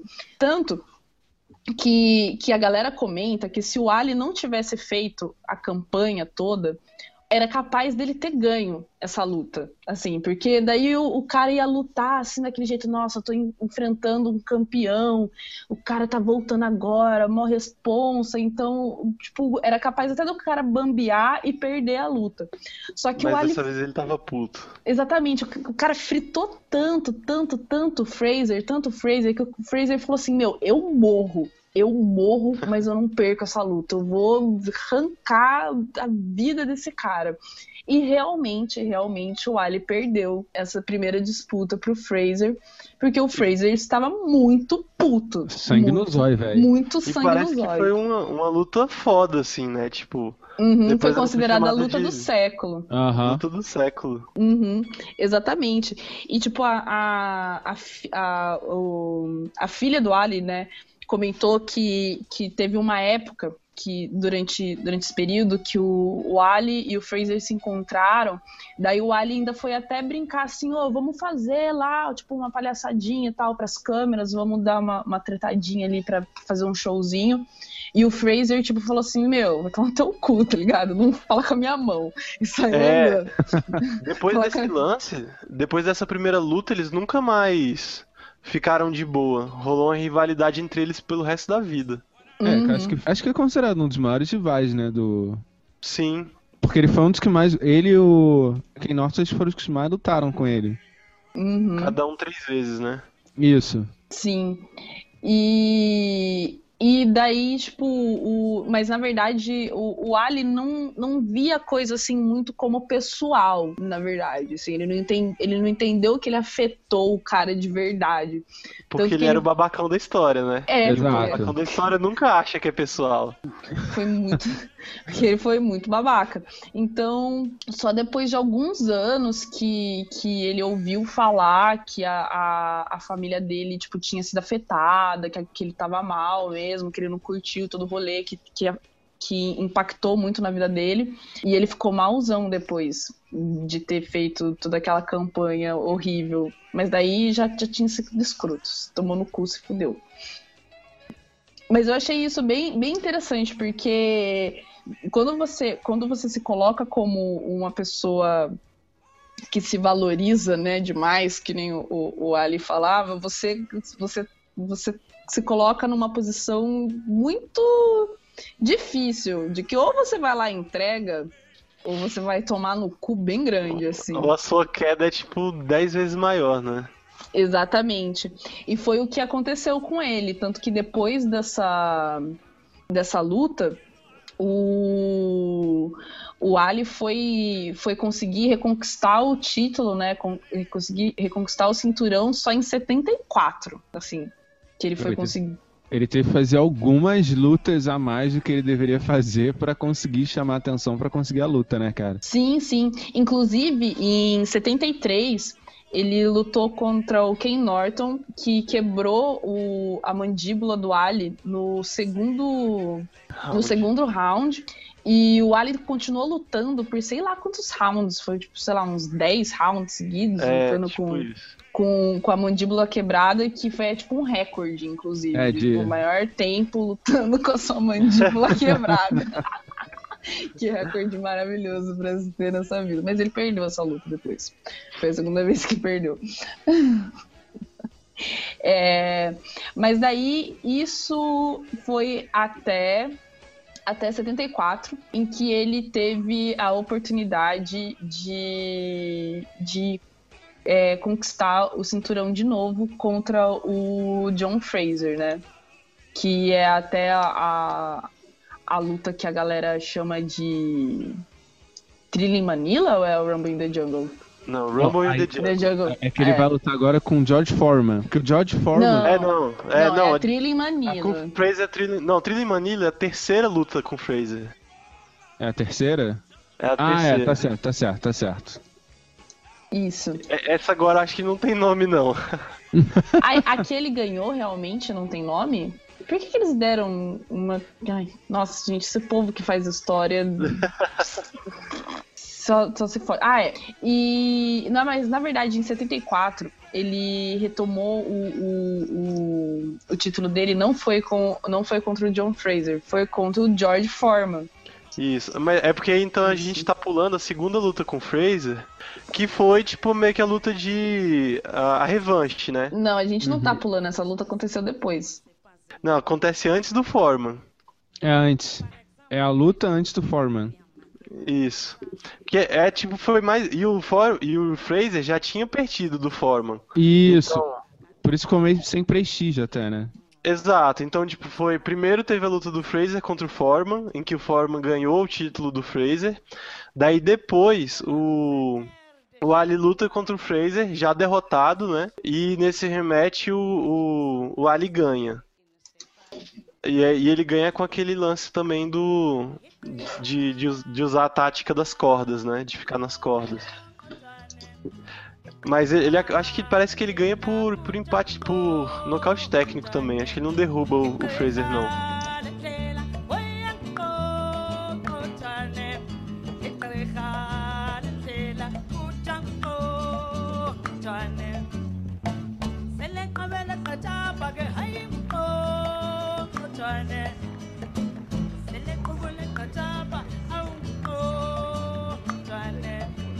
Então, depois da primeira luta com o Joe Fraser, que foi a luta do século, a gente tem Rumble in the Jungle. Isso, isso. Exatamente, que foi a, a luta dele contra o George Foreman, que aconteceu na África, em Zaire. E... Na cidade de Kinshasa, né, capital. Que aparece uma figura que todo mundo já deve ter ouvido falar, que é o famoso Don King. Don King, clássico dos Foi anos nessa- 90. Foi nessa luta que ele conseguiu destaque, sacou? Porque ele, ele era um. Acho que ele era tipo um desconhecido, sacou? Aí ele arrumou a, arrumou a luta e ele falou, se eu não me engano, pro Ali que o Ali ia ganhar 5 milhões e que Foreman ia ganhar 5 milhões. Só que ele não tinha 10 milhões. E ele conseguiu que eles assinassem. Aí ele conseguiu esses 10 milhões com o, o ditador do. Zaire. Ah, não, o sim. ditador do Zaire. Uhum, Que ele usou esse, esse espetáculo pra se autopromover, sacou? uhum. E tipo, velho, ou se ele ganhasse, se a luta fosse um sucesso, ele ganhava o estrelato. E, e, tipo assim, o, o Foreman já tinha uma fama de destruidor. Então o Foreman não era um cara irrelevante, ele já era um cara, por assim dizer, carismático. É, tipo, a galera dizia que ele tinha o soco mais forte, né, da, da história da, do peso pesado. Exato. E ele era um cara que ele era assim, ele ou ele ficava quieto, ele era um cara assim, ou ele ficava caladão, ou ele dava uma tirada sinistra, sacou? Então ele tinha seu certo carisma. Aham. E aliás, o George Foreman, pra quem não tá lembrando, é o cara que vendia o grill. Ah, eu tinha um. Eu chamava ele de George, inclusive. É, é até legal porque hum, é, é, algumas referências que eu vi que falam, né, que apesar da, da personalidade que ele tem hoje, né, da mudança de personalidade, que hoje ele é tipo o velhinho do churrasco. Vai lá, Mó tiozão pregador, fi. É, é, também, tipo, ele é mó religioso, né? Mas na época parece que ele era um cara meio barra pesada, assim, também. Meio babacão. Malvadão, É, Ele era, malvadão tal. Você vê que, tipo, na, na viagem deles pra África, o Mohamed Ali foi, até pela questão do, da recusa do Vietnã, deu uma repercussão no mundo inteiro, principalmente nos países pobres. Uhum. Então, quando, o ele- Mohamed, quando ele chegou tinha lá, ele tinha uma lance de. É, e ele tinha esse lance de ser, tipo, um defensor do pan-africanismo, né? De, Isso. de falar em nome dos negros do mundo, pela libertação Uhum. do povo negro e tal. Então ele era super. é, tinha um carisma muito forte com a galera da cidade lá, né? Tipo, o pessoal do local da, da luta. É, e o, o, Foreman não, o Foreman, tipo, o Foreman, ele ficava. Ele não entendia. Porque o Foreman falou, pô, eu sou mais negro que ele. Eu, tipo, eu também sou negro. eu minha pele é mais escura que a dele. E a galera não me aceita. E ele. É engraçado que tem uma fala dele. Que ele meio que fala assim. Ele vai falar: A África. A África é meu berço. A África, na verdade, é o berço de todo mundo. Só que quando você Nossa. vê o discurso dele, ele não puxa um berço assim, tipo, da ancestralidade dele, da questão de, por exemplo, dele ser filho de, dele ser descendente de pessoas que foram escravizadas. Não, ele faz um discurso genérico. A galera fala, tem um um cineasta, hoje deve ser como cineasta do, da República do Congo, né, que, que é o antigo Zaire, que ele começa a comentar sobre a vinda do Mohamed Ali e do George Foreman. Aí ele fala que o, Foreman era como se fosse um playboy, era o símbolo da alienação americana dentro do da África. E que antes deles verem o Foreman ao vivo, eles até achavam que ele era branco, cara. Quem falou isso? E, e, pô, o cara chegou com. O, o cara fala que ele, o Foreman chegou com um pastor alemão. E isso já ofendeu os africanos de uma maneira terrível, sacou? Porque o pastor alemão era usado como forma de opressão dos belgas. Aham. Uhum. Sim. Tanto que, Nossa, que, que quando, bosta, quando ele fez, esse- quando ele Ele fez essa comparação, a galera começou a falar, tipo, mata ele, mata ele, É, mata ele. Puma, Tipo, Ali. Pumaye, Ali, Ali Pumaye. Bumaye. Caraca, é Exatamente. sinistro, cara. A galera no- queria no que ele filme- morresse, foda. No filme do com, com o Smith mostra isso, né? Do, do Ali andando pelas ruas. E aí, tipo, a galera juntava pra pedir autógrafo, não sei o que, e todo mundo gritando, Ali Bomaye, que tipo, E ele mata co- ele. Sim, Ali. e ele. e ele corria com a galera. Ele ia correndo, ele ia no meio da galera, sacou? A galera acompanhava ele. E ele Correndo no treinamento, né? Isso. E ele tava na vibe. Você vê que não é uma parada. Não era uma parada falsa, sacou? Ele fazia aquilo porque ele tava sentindo que ele. Ele tava curtindo aquilo, sacou? Sim, sim. Ele Na verdade, ele fez, vibe. ele fez também, né, pra essa luta, o, o Ali é todo cheio do, do, do dos marketing pessoal, assim. É, ele também fez uma preparação, tipo, pré-luta muito interessante, porque teve todo esse rolê dele ter jogado a galera toda contra o Forma. Inclusive, no documentário do, do Ali, eles deixam que meio a sub, subentendido que o, o George Foreman ficou, começou a ficar com medo do combate, de, tipo, de tomar no cu muito grande no combate. E ele tentou fugir, parece que teve um, um, A luta teve que ser adiada porque ele tinha. Ele tentou adiar a luta, alguma coisa assim, porque ele tinha cortado o rosto. É, porque Deu aí ele... assim, meu, é mentira. ele tava lutando. Nenhuma, a história. Olha que louco. A história que ele tava. Não, não, esse, esse, ele cortou de uma maneira muito escrota. Não sei como é que ele fez isso. Ele tava lutando com o Sparring, que é aquele, o cara que treina com ele.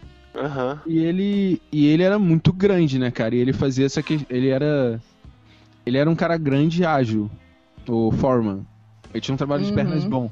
Então ele E trabalhava lembrando que o, Ali na época tinha 32 anos já, né? Isso, o Foreman tinha Uhum. 25, se eu não me engano.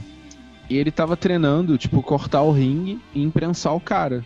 Aí o Sparring levantou os cotovelos e o, cotovelo acertou a testa do cara. É muito estranho, cara. Aí cortou o supercílio, né? É, e cortou da maneira tensa, assim. Idiota. não- É. Aí, o... E o Foreman, ele não se sentia bem na África, sacou? Sim, Aham. E aí ele queria meter o pé.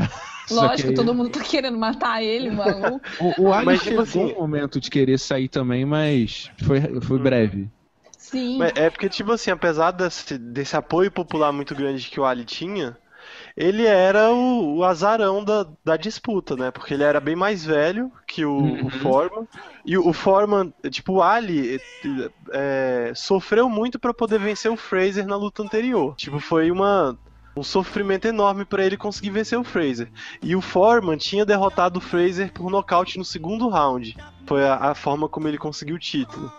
Então, assim, ele já tinha lutado contra os caras com quem o, o Ali lutou e venceu muito mais fácil que o Ali. Ele era mais novo, mais forte, né? Tipo, tinha esse lance de considerar o soco dele mais forte. E, tipo, tava no auge da carreira dele, enquanto o Uhum. Ali já tava meio que na.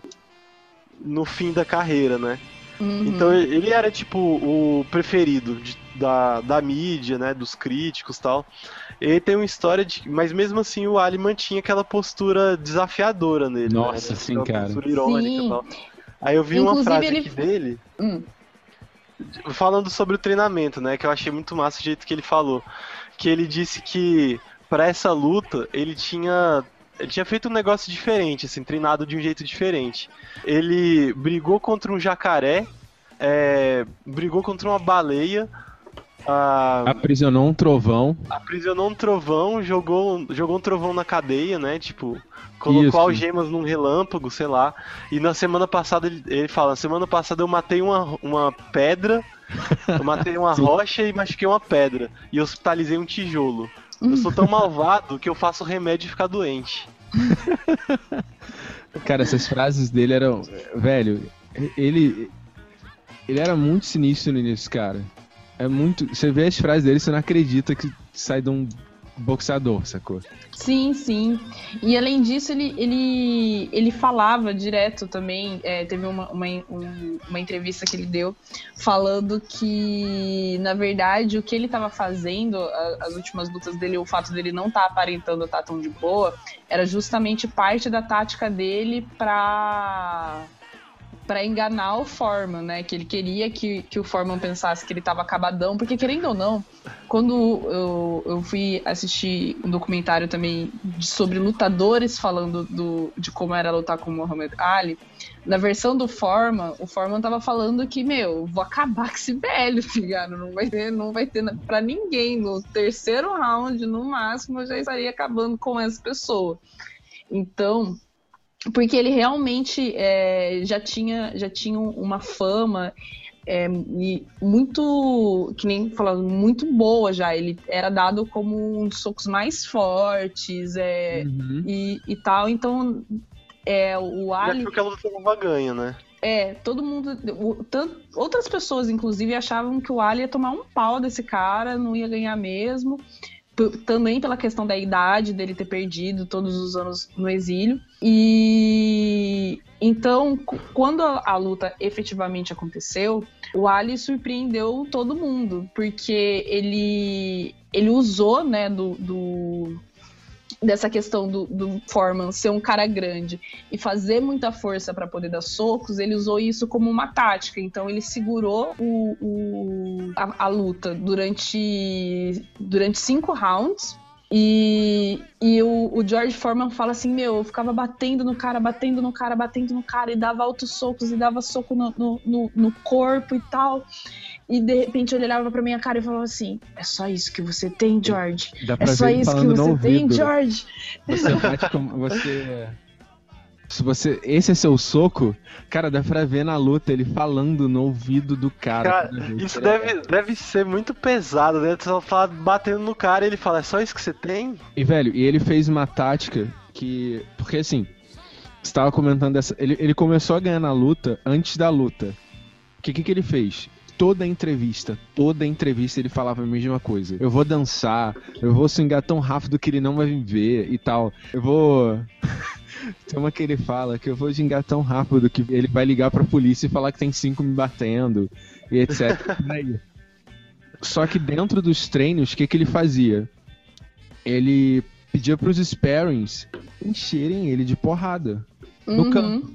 Pra ele treinar essa questão desse condicionamento. E o que, que ele fez? É, eu tava vendo um, um documentário também que fala que no box, quando você dá um, um soco com a direita com o ombro recuado, é um soco que dá pra prever. É um soco que você, você tem que percorrer um tempo muito maior pra dar.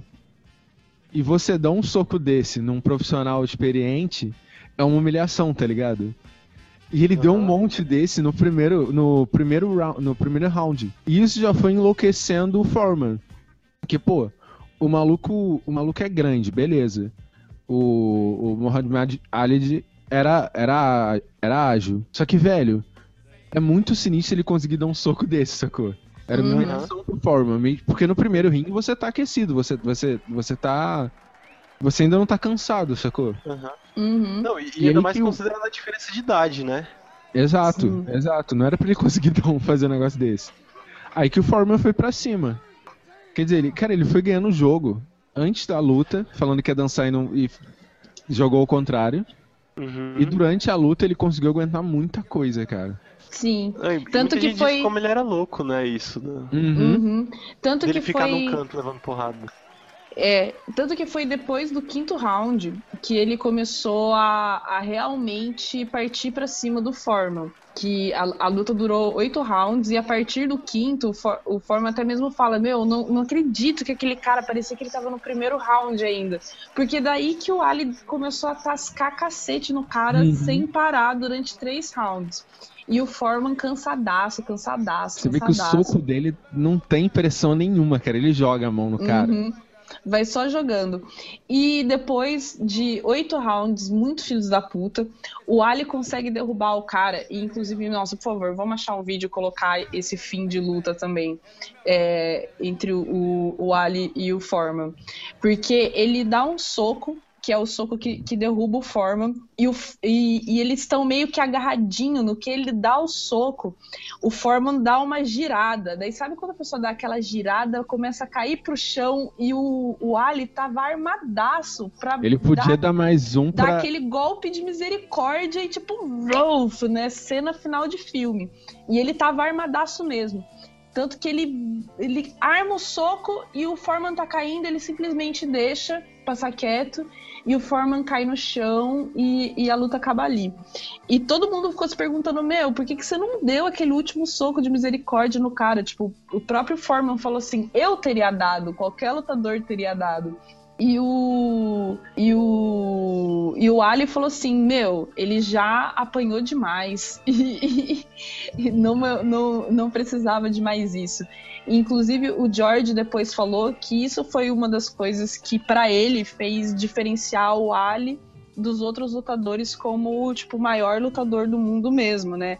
Essa questão dele não precisar necessariamente apelar no, no fim da luta em que ele poderia ter acabado com forma de uma maneira monumental, assim. Tanto que depois disso, depois dessa, dessa derrota, o Foreman ficou muito desmoralizado, assim. É, ele teve uma depressão sinistra durante dois anos, né, cara? Uhum. E ele ficou, bem, é, ele ficou bem desmoralizado depois disso, teve depressão, não conseguiu se recuperar. E, e, ele fala até que em uma luta, uma vez depois, ele foi. Ele tava perdendo a luta, né? E, e ele viu Deus e teve. Falou que apareceram chagas na mão dele e tal, se converteu e hoje ele vive aí pregando a alegria de Jesus pelo mundo. Na Santa Nossa. Grelha. Que história. Bizarro, Eu achei né? que ia terminar, tipo, ele viu Deus e Deus era Ali. E ele falou, vai lá, garoto. Eu falei, e aí ele venceu a luta. Ele vai estar perdendo, ele vai ver o Ali batendo nele, ele vai dar um desespero, sacou? É, e vai, tipo, dar aquele boost assim e começa a lutar. Cara, Não, ele só encontrou Jesus mesmo e foi seguir o caminho de Deus vendendo sanduicheiras por aí. É- é- essa luta, cara, velho, ela é muito. Ela é muito louca. Acho que, cara, não sei se vai acontecer algum evento tão gigantesco quanto foi essa. Porque ah, eles tinham uma preocupação. Tem várias curiosidades envolvendo essa luta. Uma é que o estádio, se eu não me engano, o estádio que eles lutaram embaixo funcionava uma cadeia. Onde eles Nossa. aprisionaram diversos. Diversos. O ditador aprisionou diversos bandidos e, tipo, matou 100 aleatórios. Pra dar um. Ele tinha uma, uma teoria de conexão. E ele conseguiu pacificar a capital no medo, sacou? E outro lance louco é que eles tinham medo de que chovesse. Porque, tipo, esse era o evento. Foi abertão, né, o, o, o Away. É, foi num estádio. E eles tinham uma preocupação que as tempestades naquela região devastavam a região. Então eles falaram assim: esse evento tem que acontecer antes dessa época. E logo depois que o Ali venceu a luta, um pouco depois começou a chover. E tem um repórter que fala que ele estava andando de carro e, tipo assim, ele sabia a intensidade que eram aquelas chuvas. E mesmo assim a galera tava toda na rua comemorando, tá ligado? No meio da chuva. Tem até uma cena no filme do Ali, com Will Smith, que mostra do lado de fora do ringue. O cara falou que isso se espalhou durante, tipo assim, pela capital inteira, só com a galera no meio da rua, chovendo, a galera nem ligando, comemorando. Louco, né? Muito. Muito. Bem louco. Cara, tem, tem lance em- é, tem lance de que o Ali foi ver uma uma mística e ela falou que o Foreman ia perder. Tem várias histórias envolvendo essa luta, tá ligado? Cara, e foi um evento que teve o B.B. King e o James Brown cantando. Foi tipo um mega evento. Uhum. That's right. I have wrestled with an alligator. I done tussled with a whale. I done handcuffed lightning, throw thunder in jail. That's bad. Only last week, I murdered a rock, injured a stone, hospitalized a brick. I'm so mean, I make medicine sick. Bad dude. Bad. Fast. Fast. E aí, no ano seguinte, né? Então, nessa luta, o Ali pega de volta o cinturão de campeão dos pesos pesados. E no ano seguinte, a gente tem a tentativa do Fraser de tomar de volta o título, né? Que aí sim vai ser, vai ser em Manila, né? Que é a capital das Filipinas. Ah, eu acho. E Espero que fazem- seja. que espero que seja. E aí eles fazem essa luta que foi conhecida como Thriller em Manila. Ou como é que traduz isso? É suspense em Manila? É emoções em Manila? É, não sei, trilha Treta em Manila. Manila. Treta, em Treta em Manila. Eu acho que essa é a melhor tradução, cara. Sim, sim. E, e nessa luta foi muito foda porque o Fraser é, tava na gana, obviamente, né? De, de, alime- de bater no Ali de novo, por conta de toda a rivalidade que eles tinham, né? E só que no final das contas, o, o Fraser perdeu de, de um jeito muito doido, cara. O Ali bateu nele a ponto de praticamente cegar o cara momentaneamente. Porque ele, ele durante a luta, o Frazier é, ficou com os dois olhos inchados a tal ponto que ele não conseguia abrir o olho mais. E ele também não conseguiu, não conseguiu voltar pro, pro round final e, e perdeu o, e perdeu a luta depois de 15 rounds. Mas foi bem louco também, 15 rounds de luta. E ele até falou, né, que o. Depois perguntaram pra ele como é que tinha sido a luta, ele falou que parecia um inferno. Ter que aguentar o Fraser batendo, ele, batendo nele durante 10 rounds, sei lá. Uhum. É porque o Sim. Fraser era atarraca... ele era baixinho, atarracado, mas que ele batia forte, ele aguentava muito soco, cara. Uhum. Sim, e apesar de toda essa rivalidade, o Fraser é, foi um dos lutadores que o Ali mais respeitou, assim, enquanto ad- adversário depois, né? Ele falava que é, foi. Ele estava dentre os melhores lutadores que ele teve que enfrentar, os mais difíceis que ele teve que enfrentar é, durante toda a carreira dele, o Fraser, assim. É, tipo, sinistro acho que ele respeitava o Fraser e o Fraser, tipo, odiava ele, né, cara? Queria mais que fosse pro inferno. Ele só queria bater no Ali mesmo. Tipo, ai, foda-se o seu respeito, vem cá, lá da puta. Não quero mais você.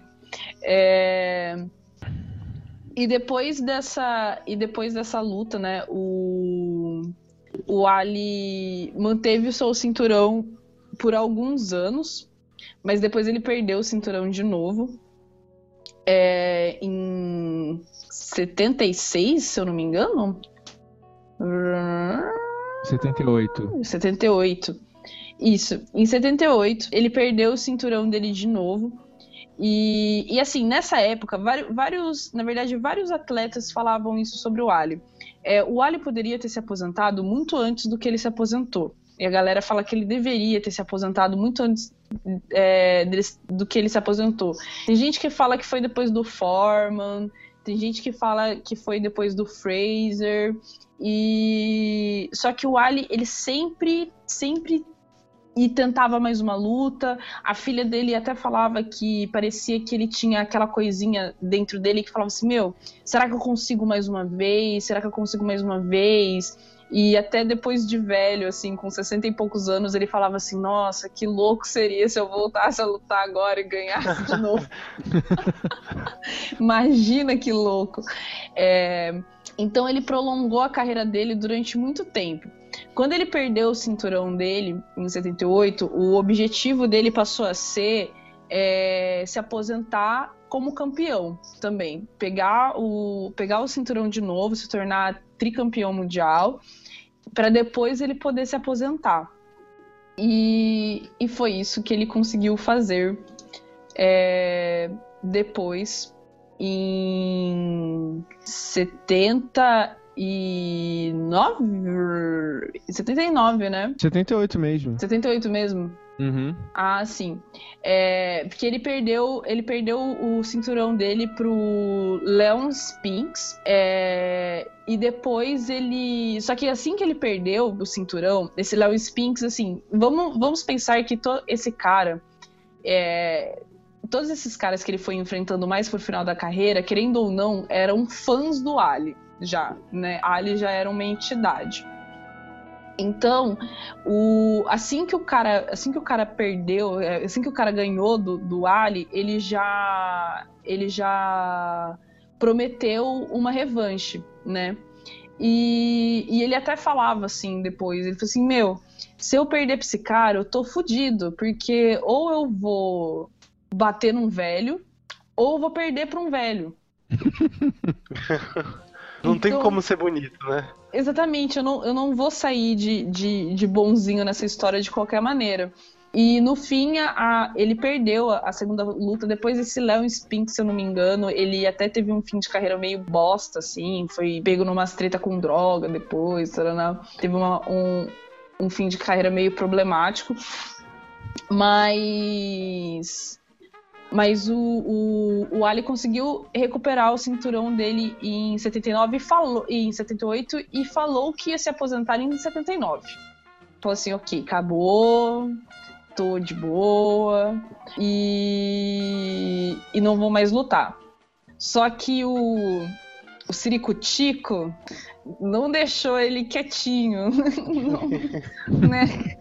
Aquela abelhinha ficou mordendo a bundinha dele, né? Sting like a bee ficou lá é, zoando ele. E ele teve mais duas lutas depois, em 80 e em 81, contra o Larry Holmes e o Trevor Berbick, em que ele perdeu a, as duas lutas e só depois disso que ele que ele decidiu se aposentar definitivamente. Dessa vez se aposentou definitivamente mesmo.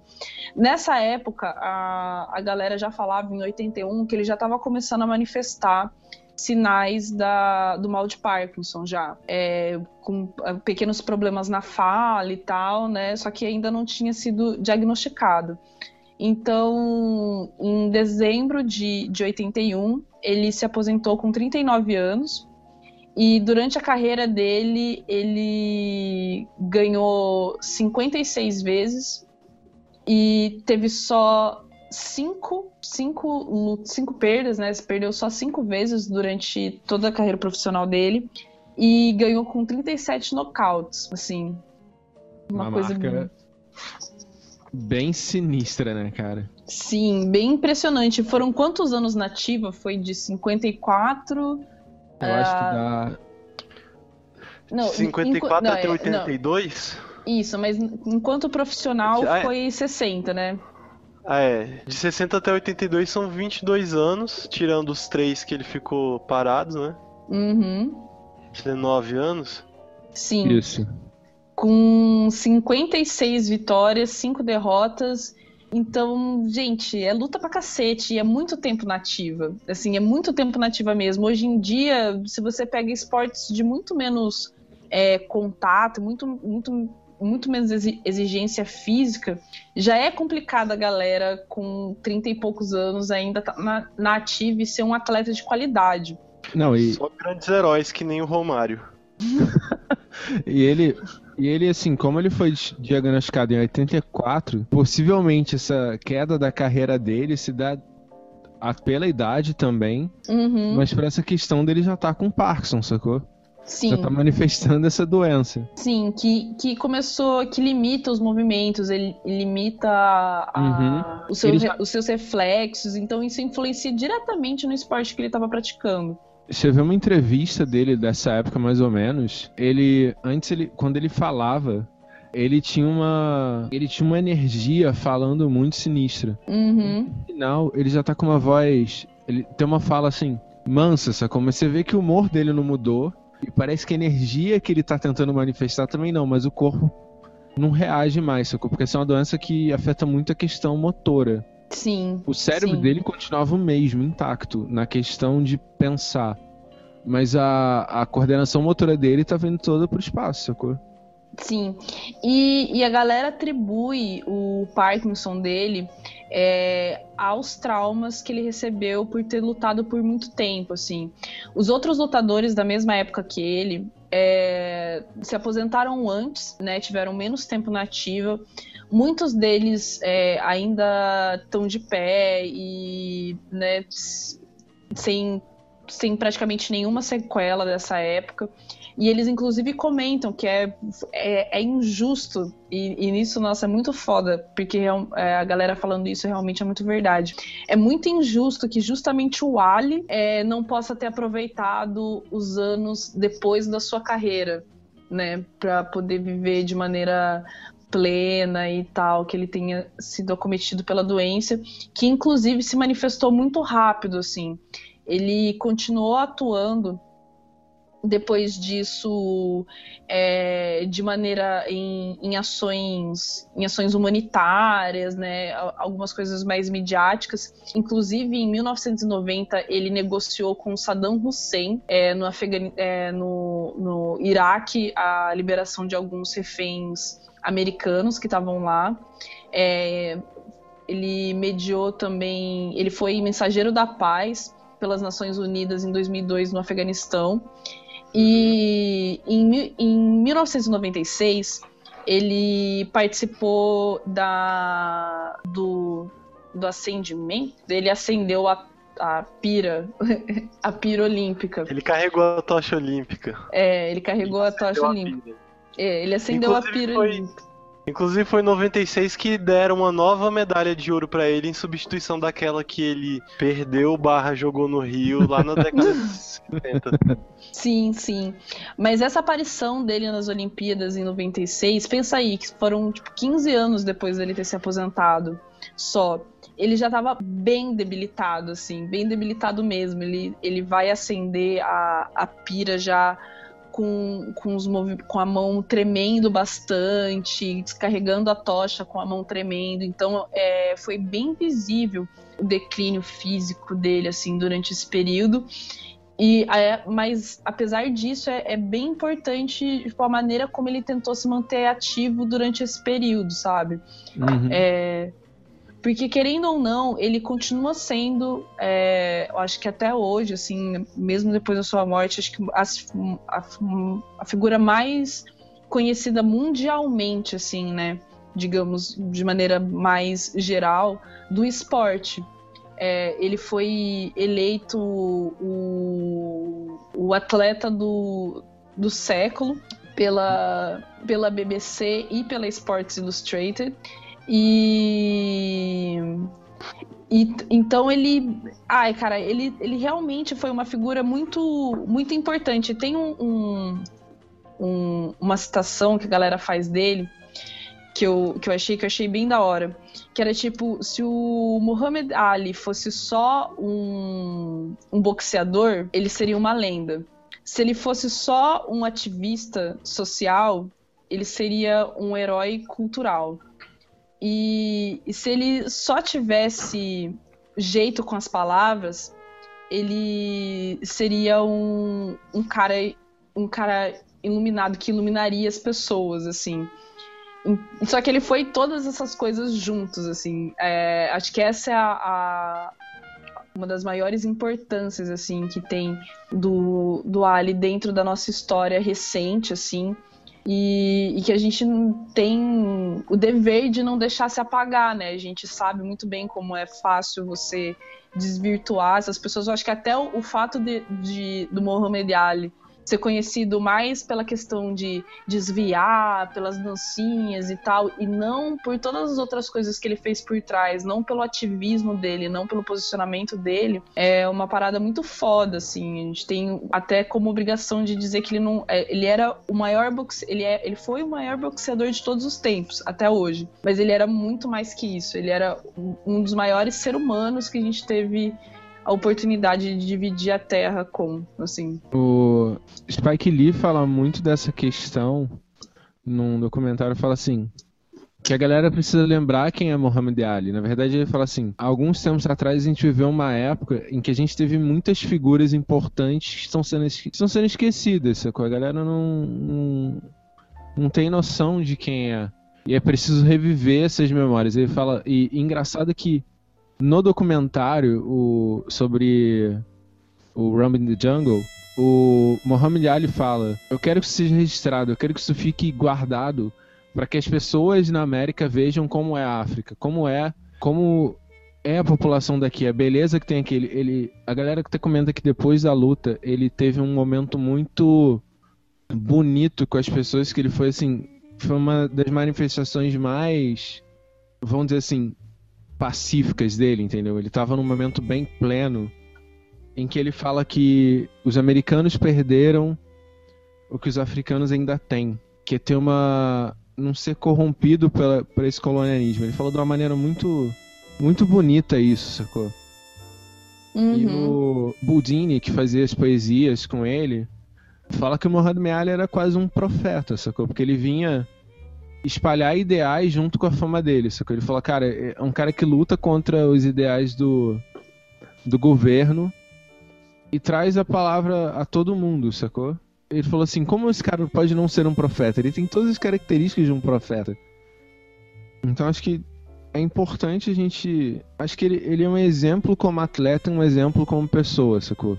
Apesar dos defeitos dele, é algo que a gente até citou aqui, Ele era uma pessoa fantástica, sacou? Cara, e, e muitos defeitos eu acho que a gente precisa entender, tipo, é, dentro do contexto da vida de um cara que, que veio do sul dos Estados Unidos, justamente nos momentos mais tensos da, da segregação e depois do, do processo traumático de reintegração.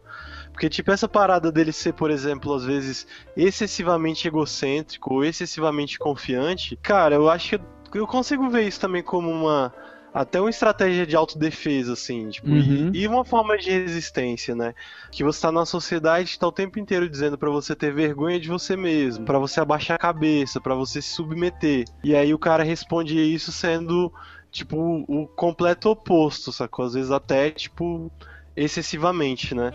Enquanto dizem que ele não pode confiar nele mesmo, ele tem uma excessiva autoconfiança, por aí vai. Uhum, Ele sempre falava, né? É, eu sou bonito, eu sou charmoso, eu sou o melhor atleta. Uhum.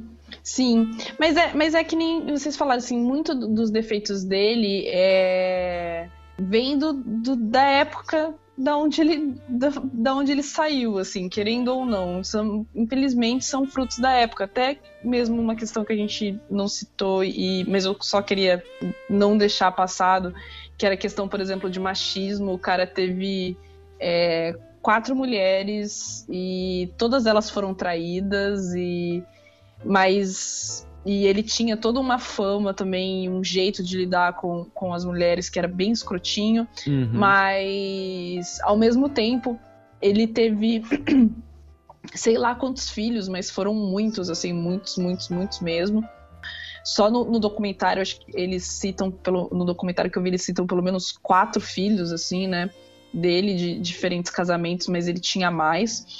E só que ele fazia questão de, de, de integrar eles bem, de, de ter um, um, um- papel dentro da vida do- dos filhos dele. Assim, os depoimentos que eu vi, todos eles falavam dessa participação do, do Ali na, durante, durante todo o seu crescimento, durante a sua vida, e como ele era realmente um pai para a molecada. Então, é, é, é aquele, aquele lado dúbio, né? De que qualquer personalidade que a gente for ver vai ter, assim. Nem Gandhi era perfeito. Se você for caçar bosta em Gandhi, você acha merda pra falar do Gandhi.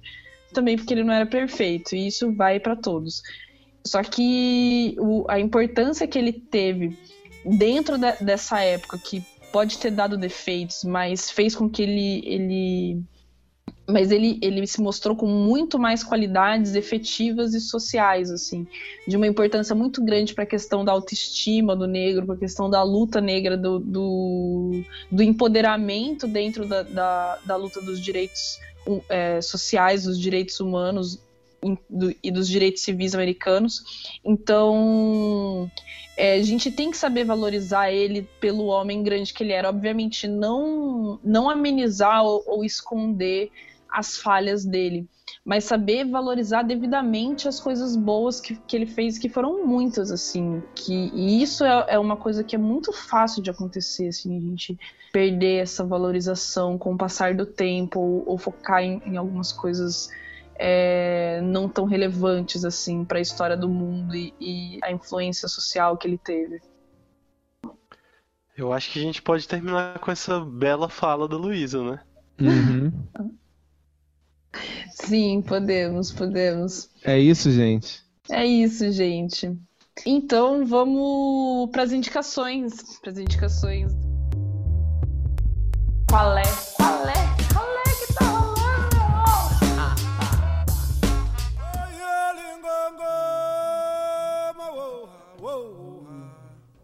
Então vamos para as indicações. O que aconteceu de bom na vida de vocês? O que vocês viram de interessante? O que a gente vai espalhar de conhecimento para esse mundo maravilhoso hoje? Bom, vou começar então. É, dentre. Acho que uma coisa que eu vou recomendar rápido, eu não sei se o John vai recomendar porque eu sei que ele viu também, é que a galera veja o filme do Will Smith, o Alien, porque, cara, é um filme que eu nunca tinha ouvido falar. Eu não sabia desse filme. E eu olhei e falei, caramba, tem um filme sobre Alien com Will Smith e o filme é, cara, é sensacional. O filme retrata, assim, muito bem a história. Você bate com os documentários Você vê que o filme tem uma fidelidade. Inclusive o Ali, tipo, participa das filmagens uma época, sacou? Ele já tá Hum. meio debilitado, que o filme de 2001. Mas ele participa, vai lá tirar sarro com o Will Smith. Parece que os dois tinham uma relação bem da hora. E outra coisa, é, fora do, do assunto Ali, é ver um vídeo chamado Relações Étnico-Raciais com o professor. Eu não sei falar direito, mas acho que é Kabengele Munanga. Hum, Que, cara, é, é fantástico ele falando sobre isso, sobre essa questão. Eu vou botar o link aí pra galera. É isso, essas duas recomendações só. Ok, ok. E você, Jonatas? Bom, é, não vou mais recomendar o filme do Ali, né? Mas é, tem um videozinho super curto que o aquele portal de notícias dos Estados Unidos fez, o Vox, Uhum. sobre agora que o Ali faleceu, né? Eles fizeram um videozinho em que eles é, tentam, es- eles exploram um pouco sobre essas esses momentos na vida do Ali, né? Que ele teve que enfrentar lutas contra no final da vida contra a doença, mas tipo no, no começo da carreira contra o establishment, né, branco dos Estados Unidos do Sul, tal. É, tá, eles dão ênfase a essas lutas que ele teve fora dos rings, né? O nome do vídeo é Muhammad Ali Biggest Fights Were Outside the Ring. No, no canal do Vox vocês encontram. É um, é um filmezinho super curto, né? Assim, tem, a gente tem vários documentários sobre o Ali, mas eu tô recomendando esse agora porque ele justamente tenta, apesar de ser tão curto, ele tenta dar ênfase nesse aspecto da vida dele para além da, da figura como boxeador. E eu acho isso importante para evitar justamente esse processo, como a Luísa falou, de, de meio que apagamento dessas dimensões mais radicais da vida de algumas personalidades que a gente às vezes vê rolar na, na história na história do mundo, né? Dos Estados Unidos, mas do mundo, assim. Algo que acontece também com Martin Luther King, por exemplo, né? de dar ênfase em um aspecto que é mais palatável e esquecer todo o resto. E com o Ali acontece a mesma coisa. A gente acaba sabendo muito do Ali lutador, mas muito pouco do Ali ativista da nação do Islã ativista negro. Uhum. Então, Nossa, na-. É, então, na verdade, quando eu fui fazer a pesquisa para esse episódio, é, é, é incrível como é muito difícil. Se você procurar só por Muhammad Ali, assim, no Google, você acha praticamente nada sobre coisas que não sejam sobre luta. Se você vai procurar vídeos do Muhammad Ali no YouTube, é só luta, é uma coisa assim. Parece o, meu lado teoria da conspiração realmente acha que isso é proposital, sabe? Que é pra você não, não ter acesso a, ao outro lado dele, a menos que você realmente queira muito e vá muito atrás e seja muito específico na sua busca, assim, porque senão você simplesmente não acha mesmo. É, e até, ele, até por isso acho que ele buscava muito divulgar a própria biografia, sacou? Uhum. Pra tentar, tipo, talvez burlar essa questão de tentarem fazer dele só um lutador. Sim, sim. É, e a minha indicação, então, para não sair de- do, da temática Ali, vai ser que vocês vejam o documentário Eu Sou o Ali, que tá no Netflix. E, e na verdade, o- os dois que estão no, no, no Netflix, na verdade. Esse e o Enfrentando Ali, que é maravilhoso, é sobre os lutadores que enfrentaram o, o Ali e a perspectiva deles sobre, sobre o, o contato que eles tiveram, não só sobre a luta, assim, mas é muito, muito interessante esse Enfrentando o Ali. E o Eu Sou o Ali também é bem foda, porque mostra vários aspectos, que eu falei, falando da família do cara, é, aborda bem a, a questão política dele, né, o envolvimento dele com o, o Malcolm X e com a, a nação a nação nação islã então vejam esses dois documentários que é maravilhoso mesmo ficou ficou muito ficou um retrato muito foda assim bem emocionante do cara e dá para você entender bem a grandiosidade dessa personalidade na nossa vida E acho que Posso- é isso, né? Deixa eu só recomendar só mais um. Foi mal. Vai. É porque eu recomendei o filme do Will Smith e tem outro que é irado, que também vocês falaram do background dele, que é legal ver, que é o When We Were Kings. Quando nós éramos Ah, reis, que sim. fala, Hum, sim. Sobre a luta, né? fala sobre a luta dele contra o George Foreman. Cara, é bem irado. Tem uma hora e pouquinho e tal. E ele fala. Mostra muito esse background dele e essa imersão dele na África, sacou? O que representou isso. E agora é isso. Ok, ok. Agora é isso mesmo. Então é isso, gente. É, Esperamos que vocês tenham gostado do cast. É, desculpa qualquer coisa. E não se esqueçam que essa semana ainda a gente vai editar isso aqui rapidão, rapidão, rapidão, no, modo urgência. E só que já tem outro, outro prontinho que vai sair essa semana também. Então fiquem espertinhos, porque a gente deixou vocês na mão uma semana, mas a gente vai recompensar vocês por tudo isso. Então a gente se vê por aí, ou não, porque tá todo mundo longe pra caralho. É, E é isso aí. Vamos dar tchau? Tchau. Tchau. Tchau! Tchau, gente. Falou. Beijo, Brasil! Fora Temer. Isso devia vir primeiro, não? É, primeiramente fora Temer. tchau, gente. Ai, tchau. Nossa, eu vou começar um primeiramente fora Temer. É. Nossa, perdi a oportunidade.